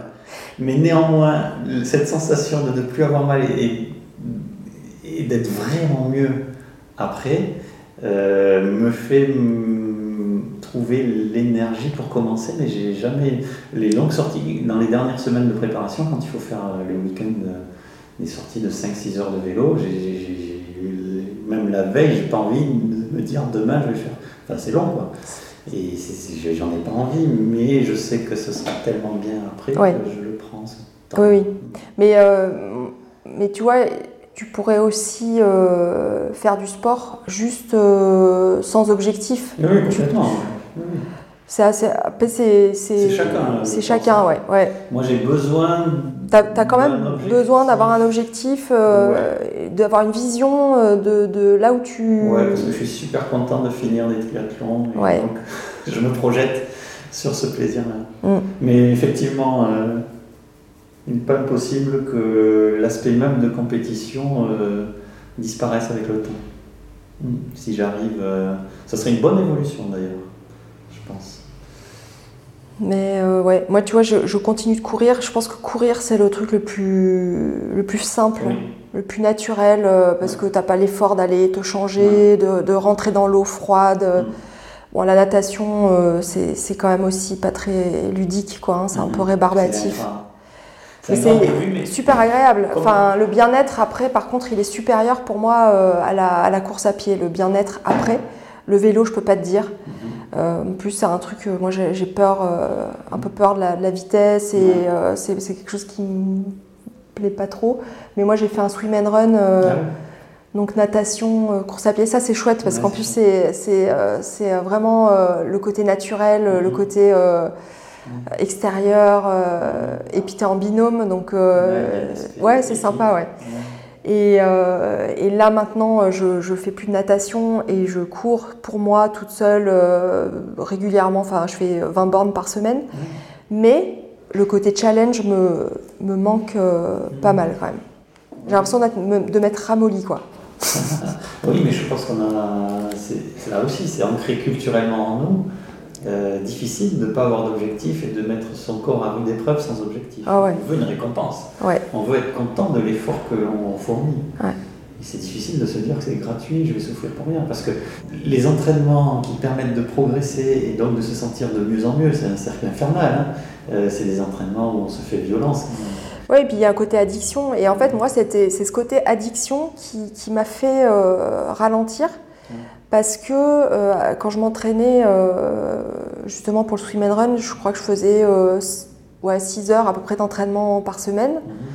Mhm. donc bon, fractionné, VMA et natation. Et, et, je comptais en fait le nombre d'heures que je faisais. Enfin, tu vois, je me disais, cette semaine, j'ai fait que 6 heures, j'aurais peut-être pu faire 7. Et j'ai senti qu'en fait, ça empiétait un peu sur un autre domaine de ma vie euh, qui, est, qui est central, qui est la famille. C'est dur de trouver l'équilibre. c'est dur, c'est vraiment très dur. Et c'est pourquoi, encore une fois, je reviens au, modèle de façon un peu obsessionnelle. Mais euh, cet aspect bio, sport, psycho, famille, social, pro, c'est comme ça que je vois les choses, cet équilibre-là est important. Et à chacun, je pense, de trouver euh, comment, euh, à partir de quand on met trop dans l'un ou dans l'autre. Mm. Souvent, on a tendance à mettre trop sur le pro, euh, oubliant famille et santé corporelle. oui, c'est un équilibre délicat à mener qui est aussi évolutif dans le temps. Et à, différents âges de la vie, on a différents. oui on peut décemment pas, c'est vrai, quand on, quand on est au début d'un exercice professionnel, que l'on monte son cabinet, bon, mais il est normal que le côté pro l'emporte. Il y a beaucoup de choses à penser, mais il faut voir les choses dans, dans le temps aussi. Oui, prioriser euh, aussi. On priorise certaines facettes de, cet équilibre-là, mais moi je pense important déjà d'identifier la complémentarité que peut avoir cette vision triphasée de, de notre existence, et puis ensuite de l'articuler en tenant compte du, du facteur temps. Euh, en adaptant donc sa vie quotidienne. Par exemple, euh, le, support de la famille, de chacun des membres de la famille, pour euh, être d'accord pour que chacun puisse faire sa propre activité professionnelle et mm. sportive ou autre, ou ludique ou culturelle.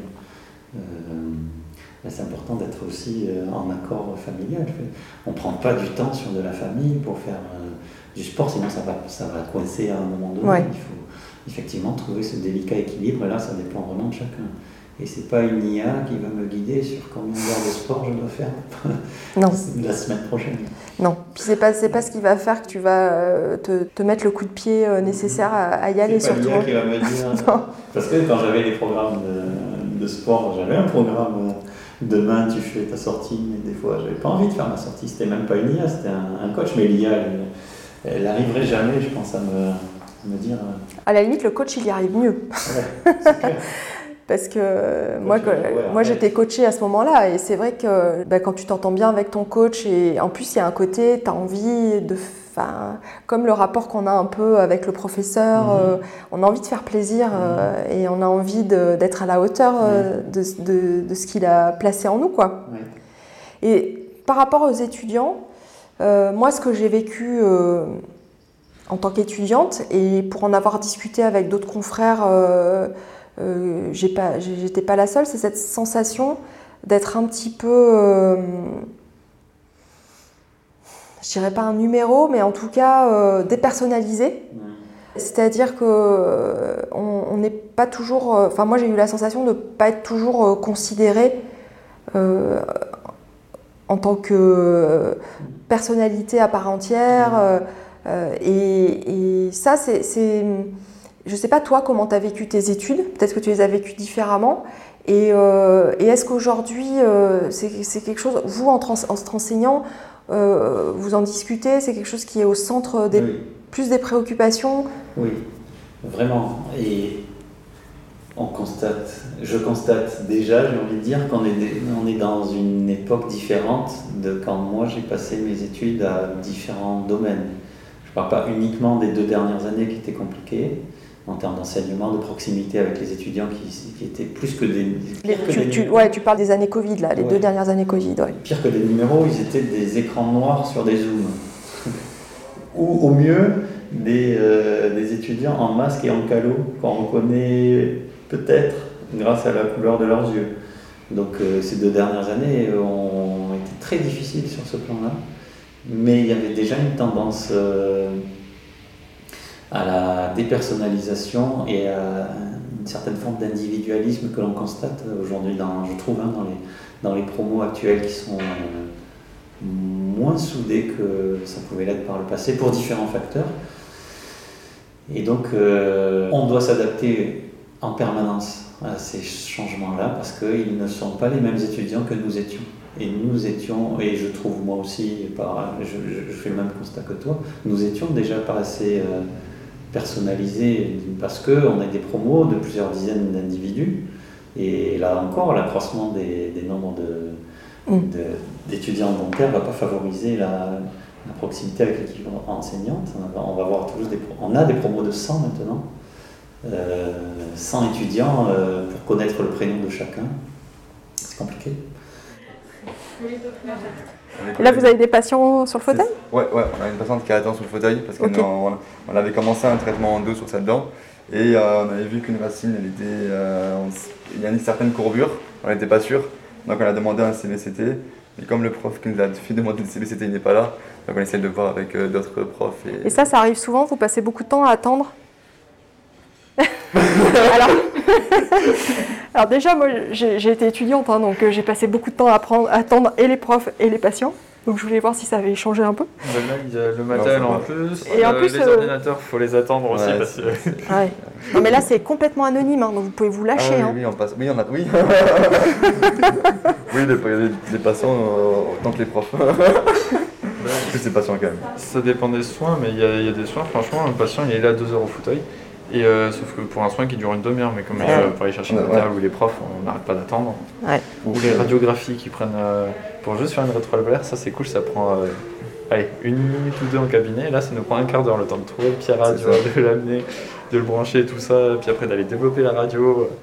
Les signes, les, les, études que font les étudiants eux-mêmes montrent qu'il y a une dégradation du bien-être étudiant. Donc évidemment, ça nous impacte directement. On se pose la question pourquoi cette dégradation, cette évolution négative, alors qu'il nous semble quand même être de plus en plus conscient de ces problèmes. Ah, est-ce que là, il n'y a pas un biais dans le sens où euh, ces études sur le bien-être étudiant euh, n'étaient pas menées euh, à notre époque, par exemple? Est-ce qu'on peut, on peut pas comparer de manière... néanmoins, sur les quelques dernières oui, années, il y a une dégradation. une dégradation.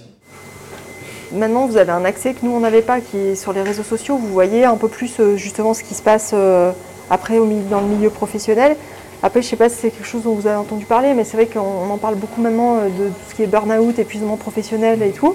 Vous, d'un regard extérieur, vous, arrivez à comprendre qu'on puisse être épuisé euh, au cabinet? Bah, Il y a quelques semaines de ça, en fait, je suis pas venu parce que euh, j'étais en train de faire un mini burn-out. et d'ailleurs, mon médecin, il a rigolé, du coup, il m'a...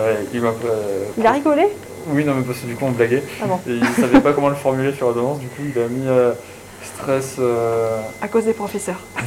non, je, ne sais plus comment il a tourné, c'était pas, pas systémique, c'était euh, sociétal. Ah ouais. je suis resté chez moi du coup à dormir.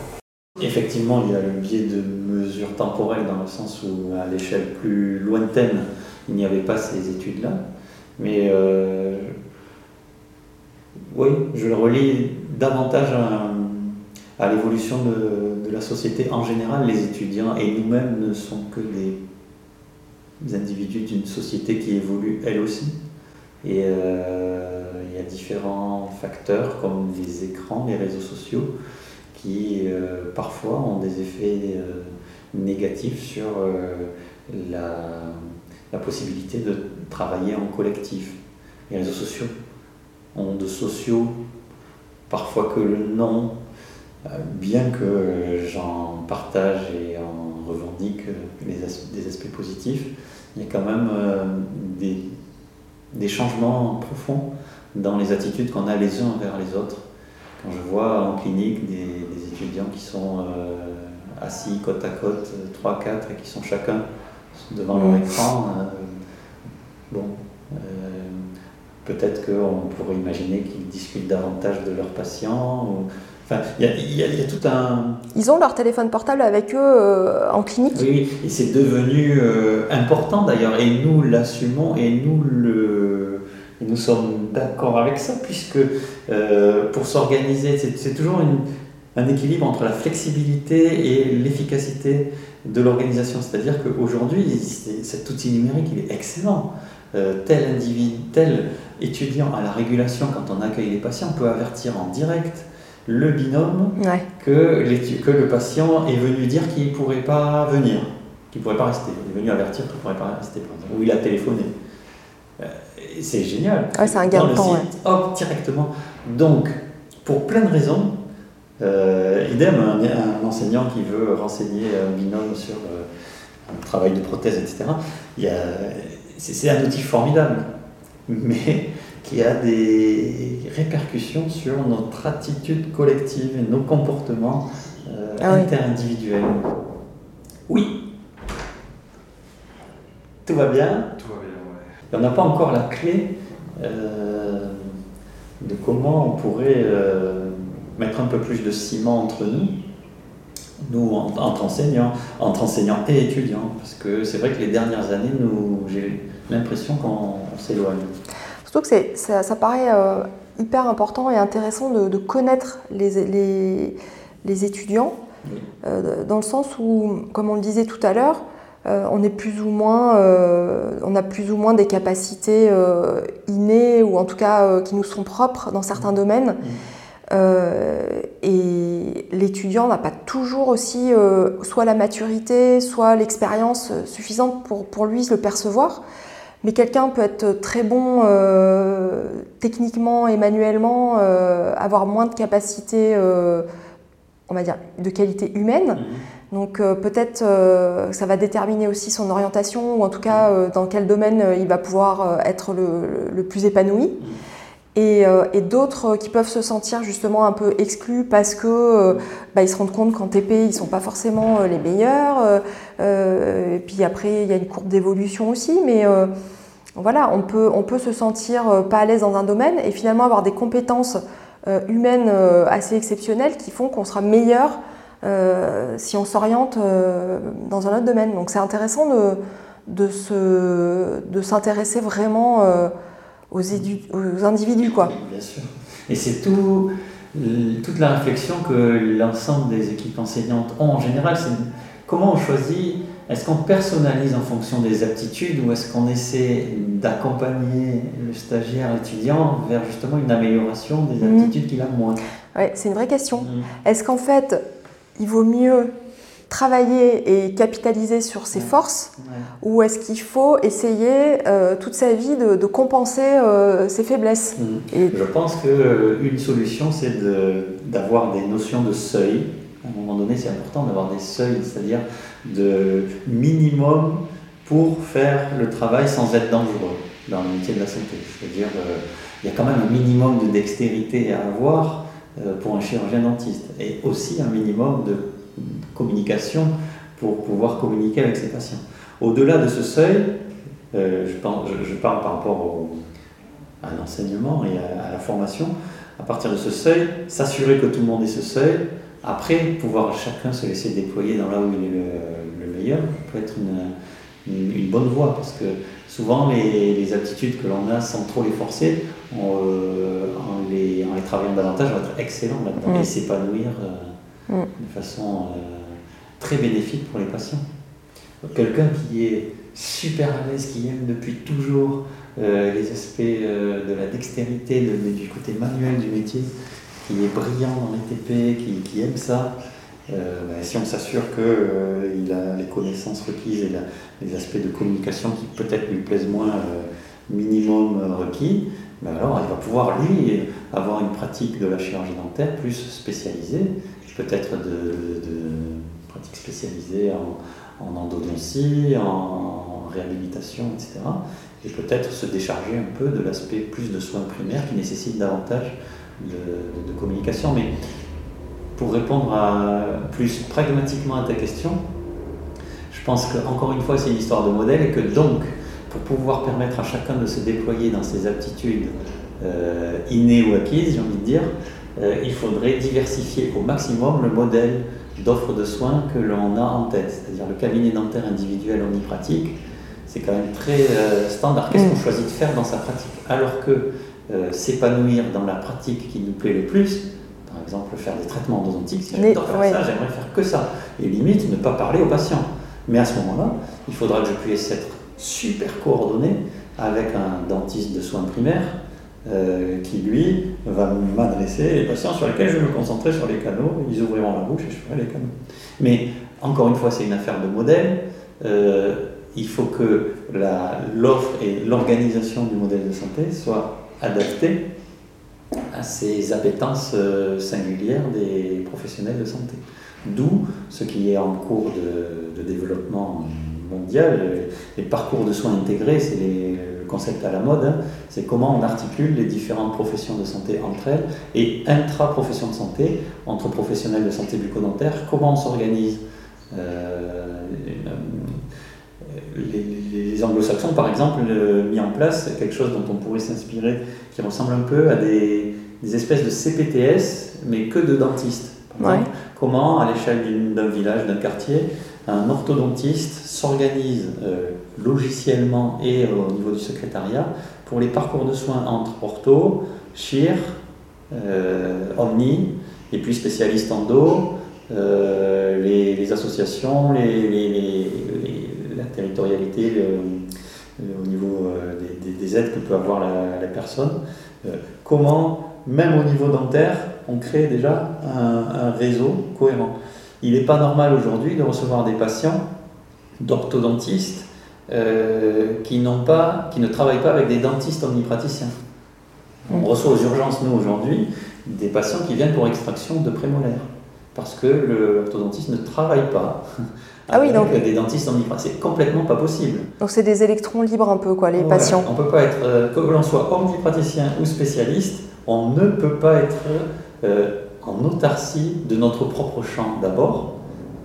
Quand je parle du propre champ, le propre champ dentaire, euh, est-ce qu'on s'assure, euh, est-ce que chaque dentiste s'assure qu'il a facilement les protocoles euh, pour pouvoir adresser de la façon la plus simple possible, et c'est là qu'on revient aux outils technologiques, etc., dossiers médicaux partagés à développer. Et c'est ça qui se développe dans au sein de, de structures organisées à l'échelle intra-professionnelle.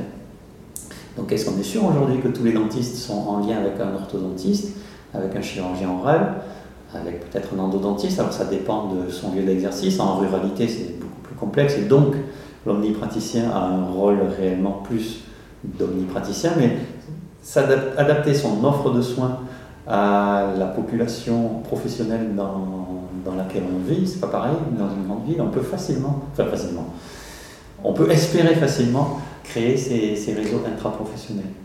Les anglo-saxons appellent ça les managed network. Euh, et, c'est pas mal ça. C'est marrant parce que ça, si tu veux, la question euh, que ça sous-tend, c'est finalement, il faudrait presque déjà savoir un petit peu où on va et ce qu'on veut quand on sort de la fac. Ce qui est, ce qui est rarement le cas, tu vois tu sors, euh, tu fais une collaboration ou un remplacement dans un endroit, tu, te dis, tiens, des fois tu peux. Non, Parce que ce choix, euh, justement, admettons. Ouais, mais admettons, euh, je, je l'occasion se présente, je, je m'installe dans un cabinet rural mhm. parce que l'endroit me plaît, mhm. voilà, je, je et finalement, j'ai pas anticipé que j'allais être euh, confrontée à ces problématiques, alors que j'aime pas faire de l'endo. Mmh. Euh, je, je veux bien, je sais pas encore exactement euh, quelle discipline me plaît le plus. Donc tu te lances dans une structure, tu fais des investissements, mmh. tu commences un exercice avec une patientèle. Le rétropédalage, il, est, il, est, il est compliqué, tu vois. Mmh. Non, tu Parce que tu te dis, bah là, moi, ça, ça, ça s'est pas forcément configuré comme ça, mais, mais, mais j'ai eu la chance de travailler euh, en association avec mon mari. Euh, donc on a pu s'organiser euh, comme ça parce qu'à un moment donné, moi j'ai mis beaucoup de temps à, savoir où j'étais bien. J'ai tenté le, sexmo sur, sur Bordeaux parce que pour moi l'omnipratique, ça me faisait, c'est quelque chose qui, qui, me faisait peur. donc je pensais que l'orthodontie serait la solution à tous mes problèmes pas d'urgence. Moi, c'était vraiment, je crois que c'était vraiment euh, les urgences et ça, ça m'a poursuivi pendant très très longtemps. Donc orthodontie, donc j'ai fait le, Sexmo deux années euh, de suite sur Bordeaux, euh, qui n'est pas ma fac d'origine. mais donc le deuxième échec, ben, j'avais 30 ans, donc à un moment donné, tu te dis, il faut quand même commencer à, penser à, travailler. après, j'ai perdu un peu de, vue l'idée de faire de l'orthodontie, donc je me suis lancée dans l'omnipratique et moi, je me suis rendu compte que vraiment ça me stressait énormément. Donc après, j'ai pensé à la pédodontie. Euh, finalement, c'est ma collaboratrice qui a fait de la pédo. Et après, j'ai découvert que la paro, c'était vraiment le truc qui, rassemblait tout ce qui me plaisait. Mais il m'a fallu 10 ans pour m'en rendre compte, plus même. Et il se trouve que j'ai pu le mettre en place parce que euh, dans la structure qu'on a, euh, ça a été possible. Mais j'aurais été toute seule en cabinet. Après, j'aurais peut-être trouvé des solutions, je ne sais pas. Mais de se poser les questions avant, c'est-à-dire d'avoir déjà des gens qui nous font part de leur expérience pour pouvoir euh, imaginer un peu la suite. Quoi. Je vois deux, deux suggestions euh, qui me viennent en réponse à ton récit, qui je pense est commun à beaucoup de professionnels chirurgiens dentistes. Le premier élément qui me vient, c'est cette notion de déclic. Euh, quand on est étudiant, moi le premier, et observant les étudiants, il me semble que c'est le cas aussi, on n'a pas le déclic de la professionnalisation. Parce qu'on est après le lycée, et que en France, contrairement là pour le coup au Québec, euh, on, a un, accès aux études de santé qui est euh, peu coûteux. Et donc, euh, on n'a pas le déclic professionnalisant, on n'a pas la sensation de euh, réellement s'investir. Je, parle à mon nom, pas au nom des étudiants, mais moi, j'avais pas l'impression de m'investir en étant euh, un futur professionnel. Et donc, j'ai vécu mes années d'études un peu comme un lycéen, en fait. Des examens passer. Un peu passivement, quoi. Un peu passivement. Et je pense que, observant les étudiants d'aujourd'hui, c'est pour beaucoup la même chose. Ce que j'appelle déclic, c'est euh, ce moment où je me dis Ah oui, non, mais ça y est, je travaille là. Et euh, donc, ça va être intéressant de me former. C'est tout l'attrait qu'on a à la formation continue quand on est professionnel. Et à ce moment-là, on, on, regarde nos, années d'étudiants de différentes façons. On peut dire euh, Zut, pourquoi j'en ai, pas profité davantage? Ou alors, on n'a pas vraiment été bien, bien formé parce que les formations continues, c'est quand même beaucoup plus pratique. Oui, mais attention. Oui, euh, l'enjeu n'est pas le même. Euh, l'enjeu n'est pas le même et tu as eu ce déclic parce que tu n'as pas le choix en fait. Et ce déclic-là, tu ne l'avais pas quand tu étais étudiant. Donc tu regardes tes années d'étudiant euh, d'une façon différente, avec des yeux différents de quand tu étais étudiant. C'était une étape de ta vie où ben, tu étais plus jeune, tu voulais profiter de, cette période-là aussi. et, donc nous tous étudiants, on a vécu des années d'étudiants sans se déclic. Et ce déclic, c'est celui qu'il faut quand on se projette pour savoir quelle activité on va avoir. Donc, je ne pense pas que la solution, ce soit de le provoquer en faisant payer les études 20 000 dollars comme au Québec, parce qu'au Québec, pour le coup, les étudiants qui ont payé euh, études, on les voit euh, morts de faim pour euh, être en clinique ils partent pas euh, avant que la clinique ferme. ils veulent vraiment apprendre parce qu'ils ont, ils ont eu ce déclic en raison d'aspects financiers. Donc ils s'approprient leurs études. Ils ont que 4 ans d'études pour apprendre à être dentiste. Donc euh, ils y vont à fond. Quoi. Tout, tout, est payant. Euh, les études au Canada sont payantes quoi qu'il arrive.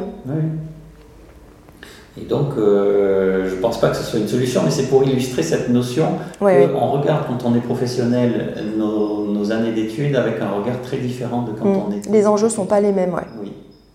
Et on le voit d'ailleurs euh, sur euh, peut-être des étudiants boursiers ou pour qui mm. les, pour les parents ça représente un, mm. sacrifice important, ne serait-ce que le logement.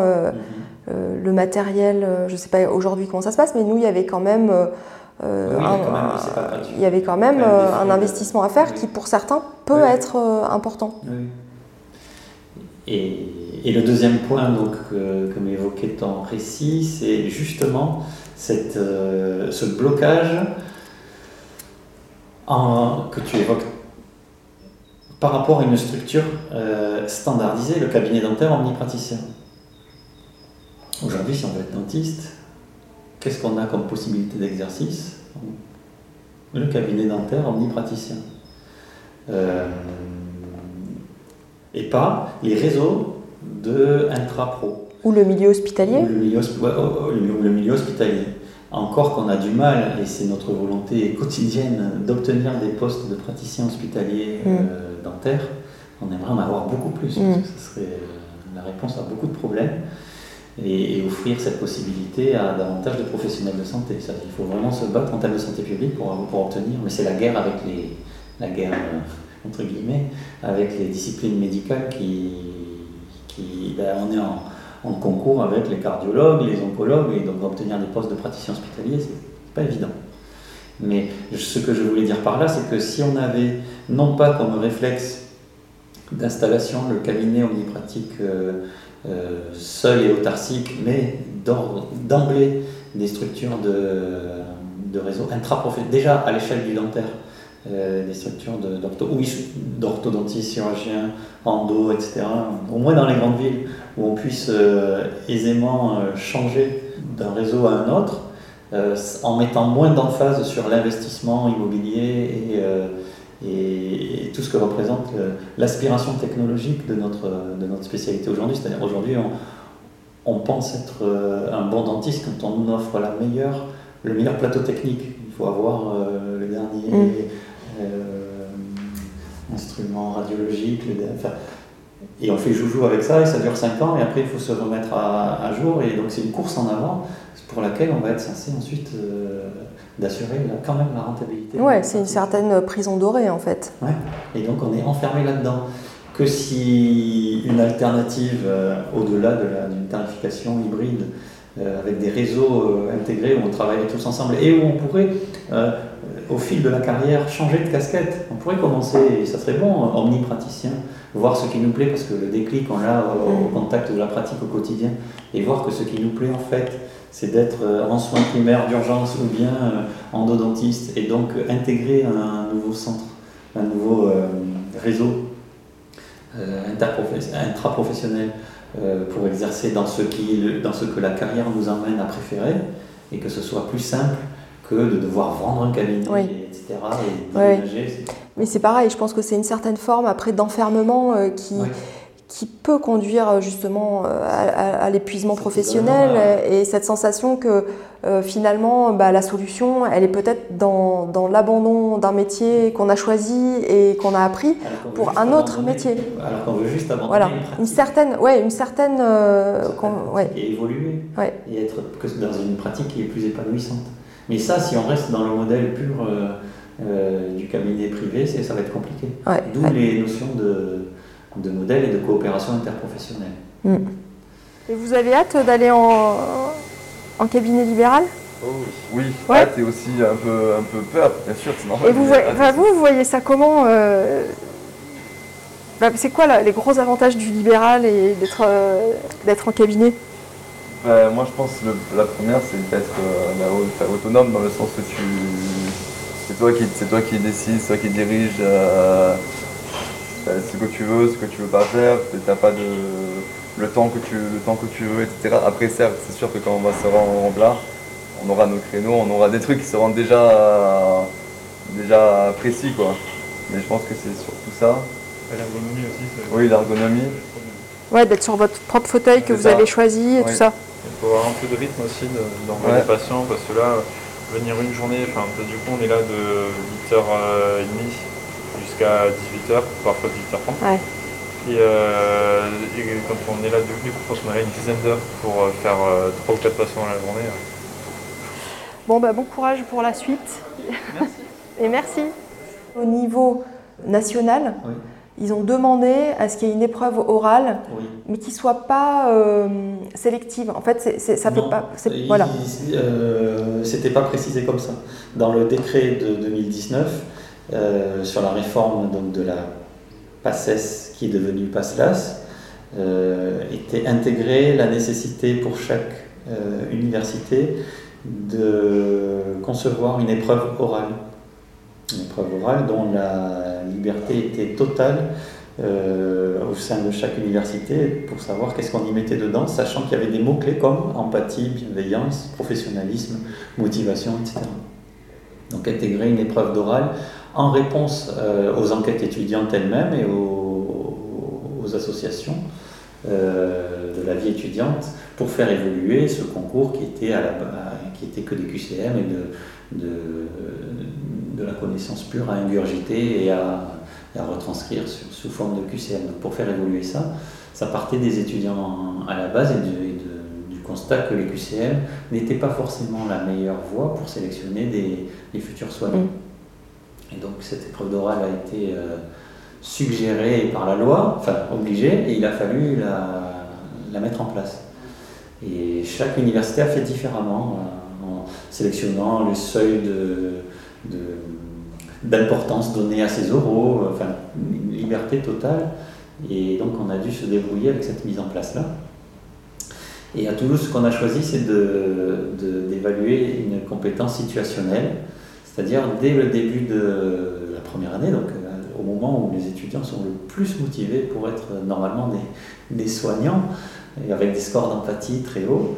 Euh, ce qu'on a voulu, c'est ne pas les sélectionner sur ça, mais identifier, orienter un peu euh, ce classement euh, qui était figé par les QCM, l'orienter par cette compétence situationnelle évaluée avec un oral. Donc on a élaboré une, grille sur des aspects de la vie de tous les jours, des, situations complexes qui peuvent émerger de la vie de tous les jours. Par exemple, vous vous rendez à un entretien d'embauche et sur le chemin, euh, un cycliste tombe devant vous. Comment réagissez-vous, sachant que bah, cet entretien est très important pour vous?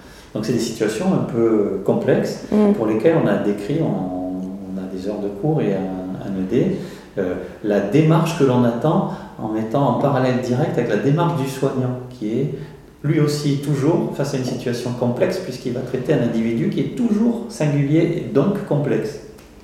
Donc euh, la démarche, elle se base sur la, résolution de problèmes, je ne rentre pas dans les détails, mais c'est en gros montrer que l'on a une curiosité pour comprendre mieux ce qui se passe que le très court intitulé qui est donné.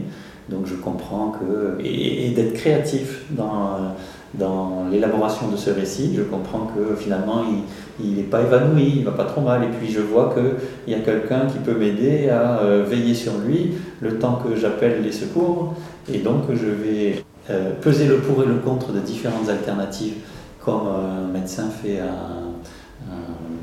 une démarche de décision, et ensuite je vais intervenir comme un médecin ou un dentiste élabore une prescription. Concrètement, vu qu'il y a quelqu'un à côté par exemple, et que, et que le SAMU est arrivé rapidement, je vais pouvoir euh, le laisser entre de bonnes mains et choisir la solution gagnante de quand même me rendre à mon entretien.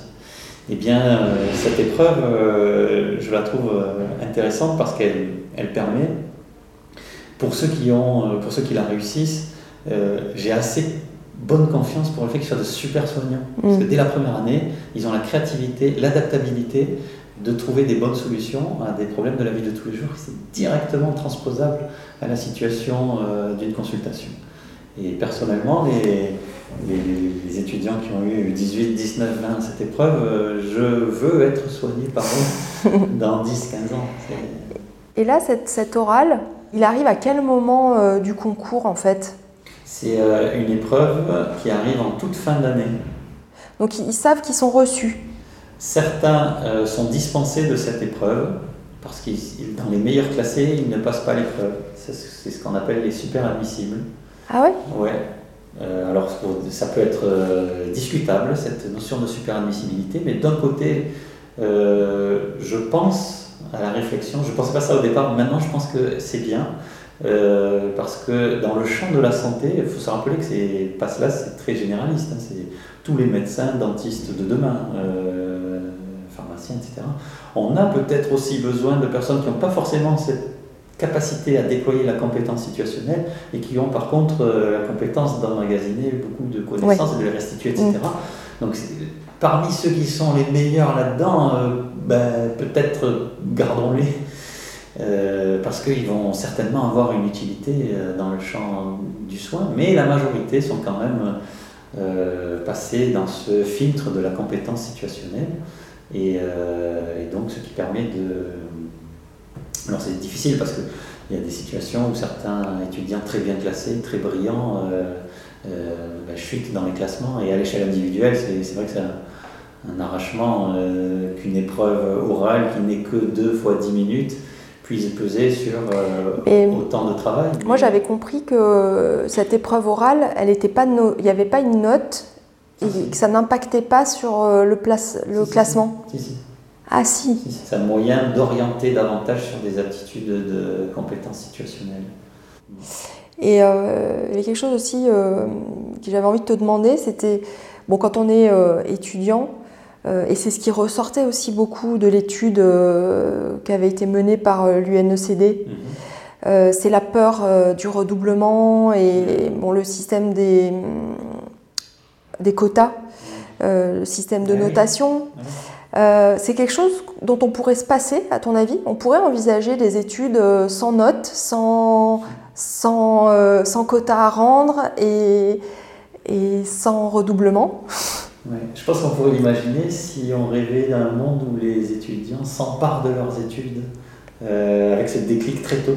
Oui, mais ça serait peut-être à mettre en place dès, dès, les écoles ouais. primaires, en fait. Ouais, Peut-être qu'il faut réfléchir. Ce qui était, en, ce qui était en, normalement devrait être, oui. et qui ne l'est pas, pas, tout, pas, toujours, voire peu, en fait. Hein, le, les, on voit Après, encore. La difficulté, euh, quand on est étudiant, euh, c'est vrai que quand ça existe, on ne voit que ça, la notation.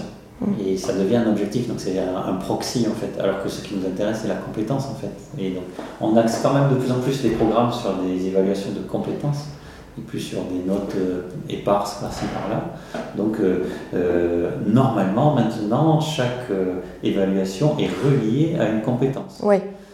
Ça c'est très nouveau, enfin, c'est nouveau par rapport à ce qu'on a vécu nous. On peut dire normalement à l'étudiant droit dans les yeux, c'est cette compétence-là qu'on estime, avec tous les travers de l'évaluation certes, mais c'est Ouais. cette compétence-là qu'on estime insuffisante pour passer au stade d'après. Par exemple, sur la prise en charge d'un acte, euh, par exemple, on va parler d'une endo euh, en clinique c'est différent. Ouais. Mais est-ce qu'il y a, y a, par exemple, un étudiant qui va, qui va prendre en charge un patient euh, pour une pulpite et, et qui va traiter la, la, la dent et faire l'endo euh, Est-ce qu'au final, il n'y a que l'endo qui va être évalué, c'est-à-dire euh, l'obturation canalaire et la, radiographie Ou est-ce qu'autour, il y aura eu toute la prise en charge, y compris l'approche euh, du patient l'observation, la façon dont l'étudiant va avoir pris en charge le patient dans sa globalité? Est-ce que ça, aujourd'hui, c'est quelque chose qui est évalué? Oui, mais pas relié à un acte précis.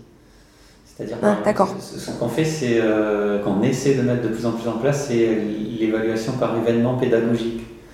Euh, événement pédagogique positif et négatif, c'est-à-dire un étudiant qui a, euh, qui a son patient qui n'est pas venu et qui euh, se porte volontaire pour euh, aider dans le flux des urgences, ça va être un événement pédagogique positif parce que rien ne, ne le forçait à, à, aider ses, camarades aux urgences et de lui-même. Euh, donc, euh, événement pédagogique positif, euh, approche avec le patient, idée de téléphoner au médecin parce que le patient dit qu'il est allergique à l'amoxicilline et qu'il a commencé un traitement euh, hier. Tout ça, ces bonnes initiatives-là, ça va être des événements pédagogiques positifs qui sont pris en compte de plus en plus et qui, qui sont le, le, le, miroir des événements pédagogiques négatifs d'étudiants qui, qui se comportent mal avec un patient qui n'est pas là alors qu'il a donné un rendez-vous, etc. Donc c'est euh, la, la, prise en considération de, de, de ce qu'il est en tant que soignant. Mmh. Mais au-delà de ça, encore, ce qu'on essaie de mettre en place, c'est la notion de patient, euh, d'évaluation par patient traité. C'est-à-dire, encore une fois, le traitement à l'acte, tout comme la rémunération à l'acte, c'est pas forcément une bonne finalité pour être un soignant.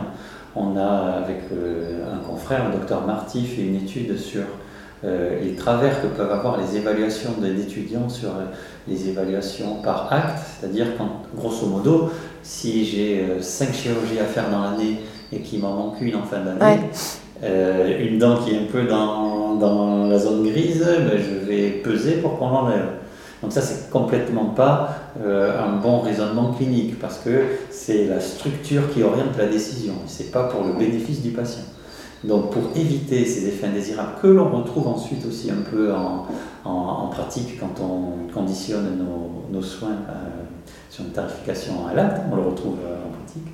Pour éviter ça, on a eu l'idée d'imaginer l'évaluation par patient traité. Alors en phase pilote, ça a été mis en place pour l'activité d'odontologie pédiatrique à Toulouse et on aimerait l'étendre à la totalité de, la prise en charge des patients. Concrètement, on s'intéresse à la personne dans sa globalité et pas à des actes.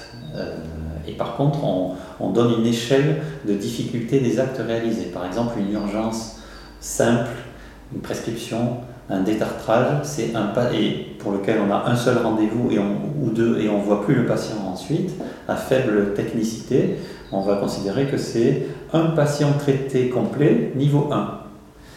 Euh, et on en attend tant dans l'année pour un quatrième année. Ensuite, à partir du moment où il y a une restauration, euh, euh, un composite, une restauration directe ou un traitement endodontique, on va considérer que c'est un patient traité niveau 2. Et il en faut tant par année. Ensuite, plus compliqué, la couronne, unitaire, le bridge, partielle amovible, peut-être niveau 3. Et donc il y a six niveaux de difficulté jusqu'à la prothèse supra-implantaire avec greffe, etc. Euh, et pour lesquels il faut euh, avoir participé dans tout le cursus de l'apprentissage. Et donc ça, ça permet de mettre un peu moins d'importance sur euh, l'acte technique et, sur, et de le déporter davantage sur l'échelle de la personne, et donc de moins stresser aussi les étudiants sur la nécessité absolue de faire tant d'endo, tant de chir, tant de prothèses amovibles complètes, etc. Mm. Parce qu'il peut y avoir des transferts euh, de compétences. Par exemple, un étudiant qui a, fait, euh, qui a pris en charge euh, une dizaine de, de pulpites aigus irréversibles et qui a fait qu'un seul traitement endodontique, bon, ben, on va pouvoir estimer qu'il n'en a pas besoin de deux, par exemple, de traitement endodontique. Il peut y avoir des, porosités entre, mm. entre les, les degrés d'expertise requis parce que Aujourd'hui, par exemple, ce n'est pas toujours évident pour trouver pour 100 étudiants par an un étudiant nécessitant une prothèse à jointe complète. C'est ça aussi. C'est que là, la configuration, euh, elle est quand même aussi propre. Euh, aux besoins de la population. Eh ben, c'est ça. Donc il faut adapter les évaluations des étudiants aux besoins de la population. Ça va Et vous êtes contente, j'espère. c'est joli. Juste, c'est vraiment le crack. Du coup, pour la. On est en 60 là. Ouais. Euh, pour l'obturation. Il faut en remettre d'autres après. Ouais. ouais. Pour l'obturation, on fait du coup en manuel. En manuel, pas de parce que ça risque. On dit toujours que ça ne pulse pas à plus de 3 mm quoi qu'il arrive, mais quand c'est largement ouvert comme ça, ouais, ouais, faut pas aller. Là, c'est parfait là. Obturer comme ça. L'université a du mal euh, à recruter euh, des enseignants. Pourquoi?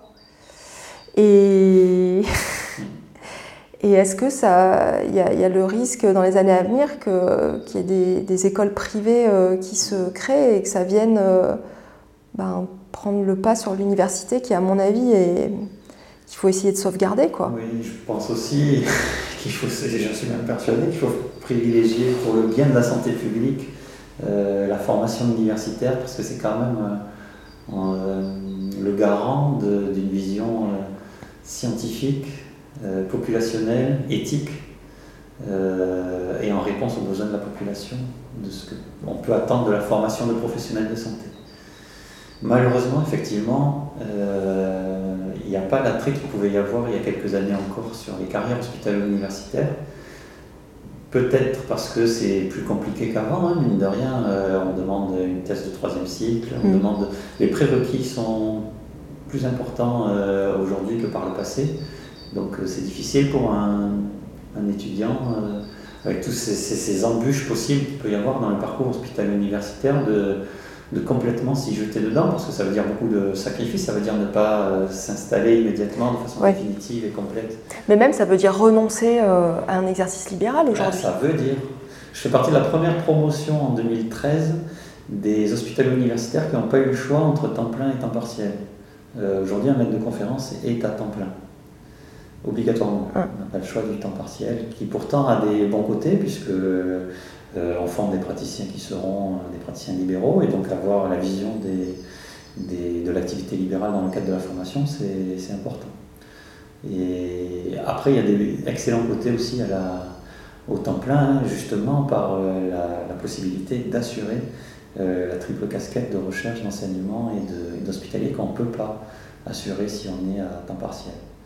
Donc comme d'habitude, je pense que la bonne solution, c'est dans l'hybridation des, de ce qu'on peut imaginer. Ça serait bien d'avoir des PH, par exemple, en clinique, qui soient à la fois euh, un pied à l'hôpital et un pied en, libéral, et qui ne soient pas forcément impliqués dans des activités de recherche ou d'enseignement. Mais c'était les attachés. Euh, oui, mais il faudrait qu'ils soient euh, reconnus en termes statutaires. Et oui, c'est là, là où il y a des problèmes finalement. Il faudra qu'ils viennent bénévolement. Ouais. Hum. Et donc, il y a, effectivement, il y a une crise des vocations hospitalo-universitaires pour lesquels il va falloir réfléchir parce que sinon la solution, si on n'a pas assez d'offres de, formation et que euh, la demande est constante sur le numerus apertus des, chirurgiens dentistes, eh bien, il y aura euh, forcément des créations d'écoles privées, etc., qui n'auront peut-être pas la vision euh, humaniste, universaliste que mm. peut encore promouvoir l'université.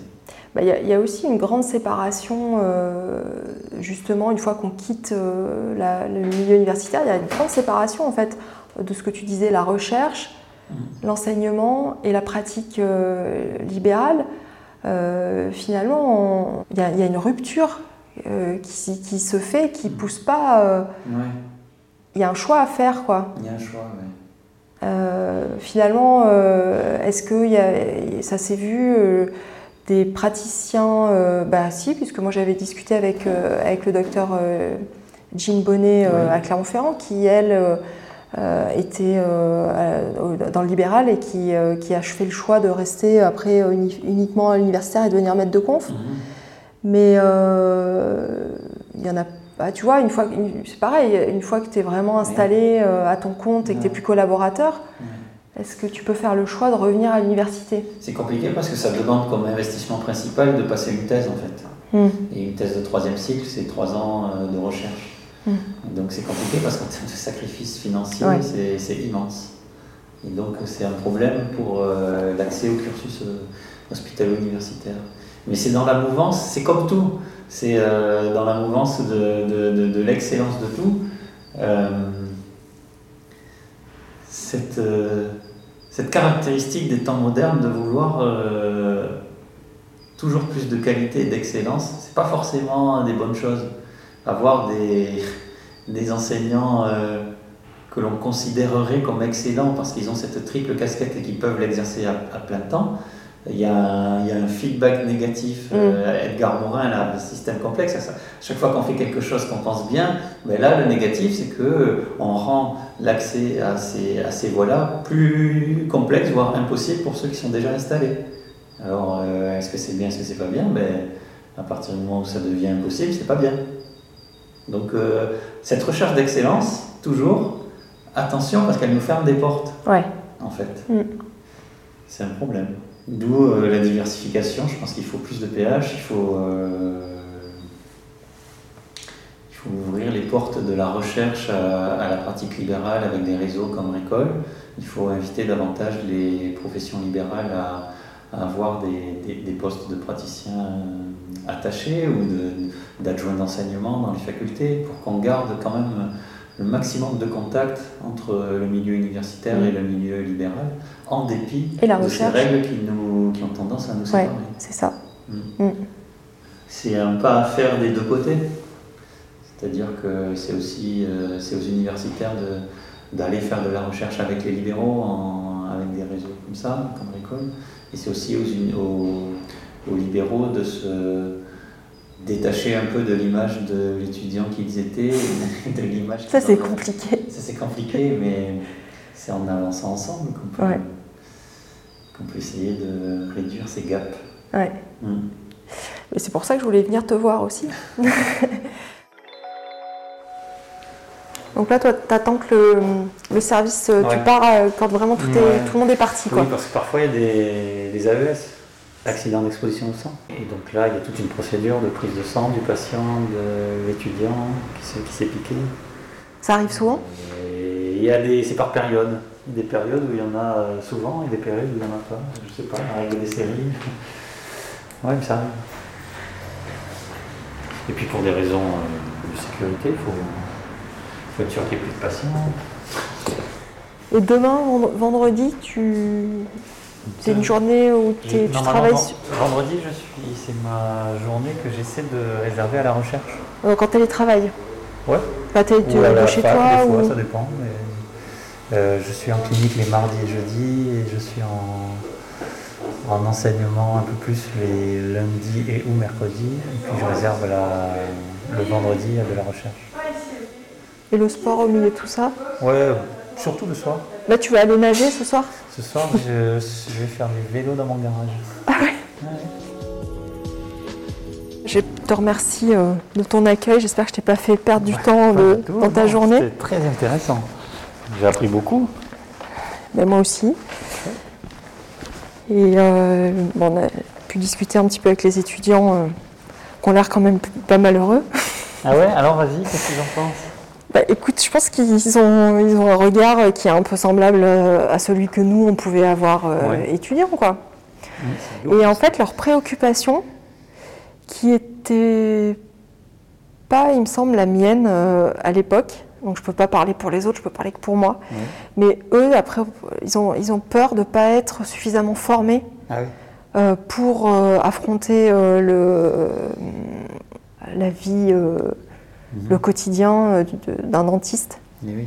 Surtout quand ils baignent dans une culture où on leur fait penser que l'excellence, c'est pas ce qu'on apprend en termes de raisonnement clinique, mais en termes de pratique mm. sur des outils qu'on n'a pas à l'hôpital mais qu'on n'a pas forcément, euh, que ça peut être aussi un choix de ne pas les avoir. Non, puis je pense qu'il y a un martèlement de, qu'on a toujours eu, tu vois, de ça va être dur, alors que je pense qu'il faut peut-être un peu arrêter, changer de discours aussi, arrêter de dire que la vie est dure et que, et que tout est dur et que vous allez en baver. Mmh. C'est, c'est leur faire peur, il euh, faut leur laisser le temps de découvrir. Et, mmh. puis, euh, et puis le métier de soignant, c'est quand même ça a tellement du sens que c'est valorisant, c'est un super métier.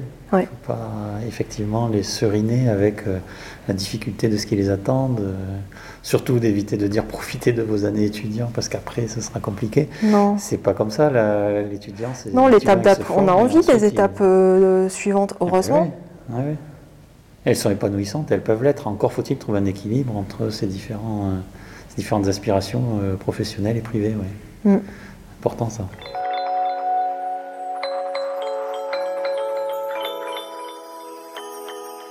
Vous venez d'écouter Entretien avec un dentiste. Je suis Florence Etcheverry, chirurgien dentiste et productrice de ce podcast. Vous pouvez retrouver toutes les références de cet épisode sur le site d'Entretien avec un dentiste.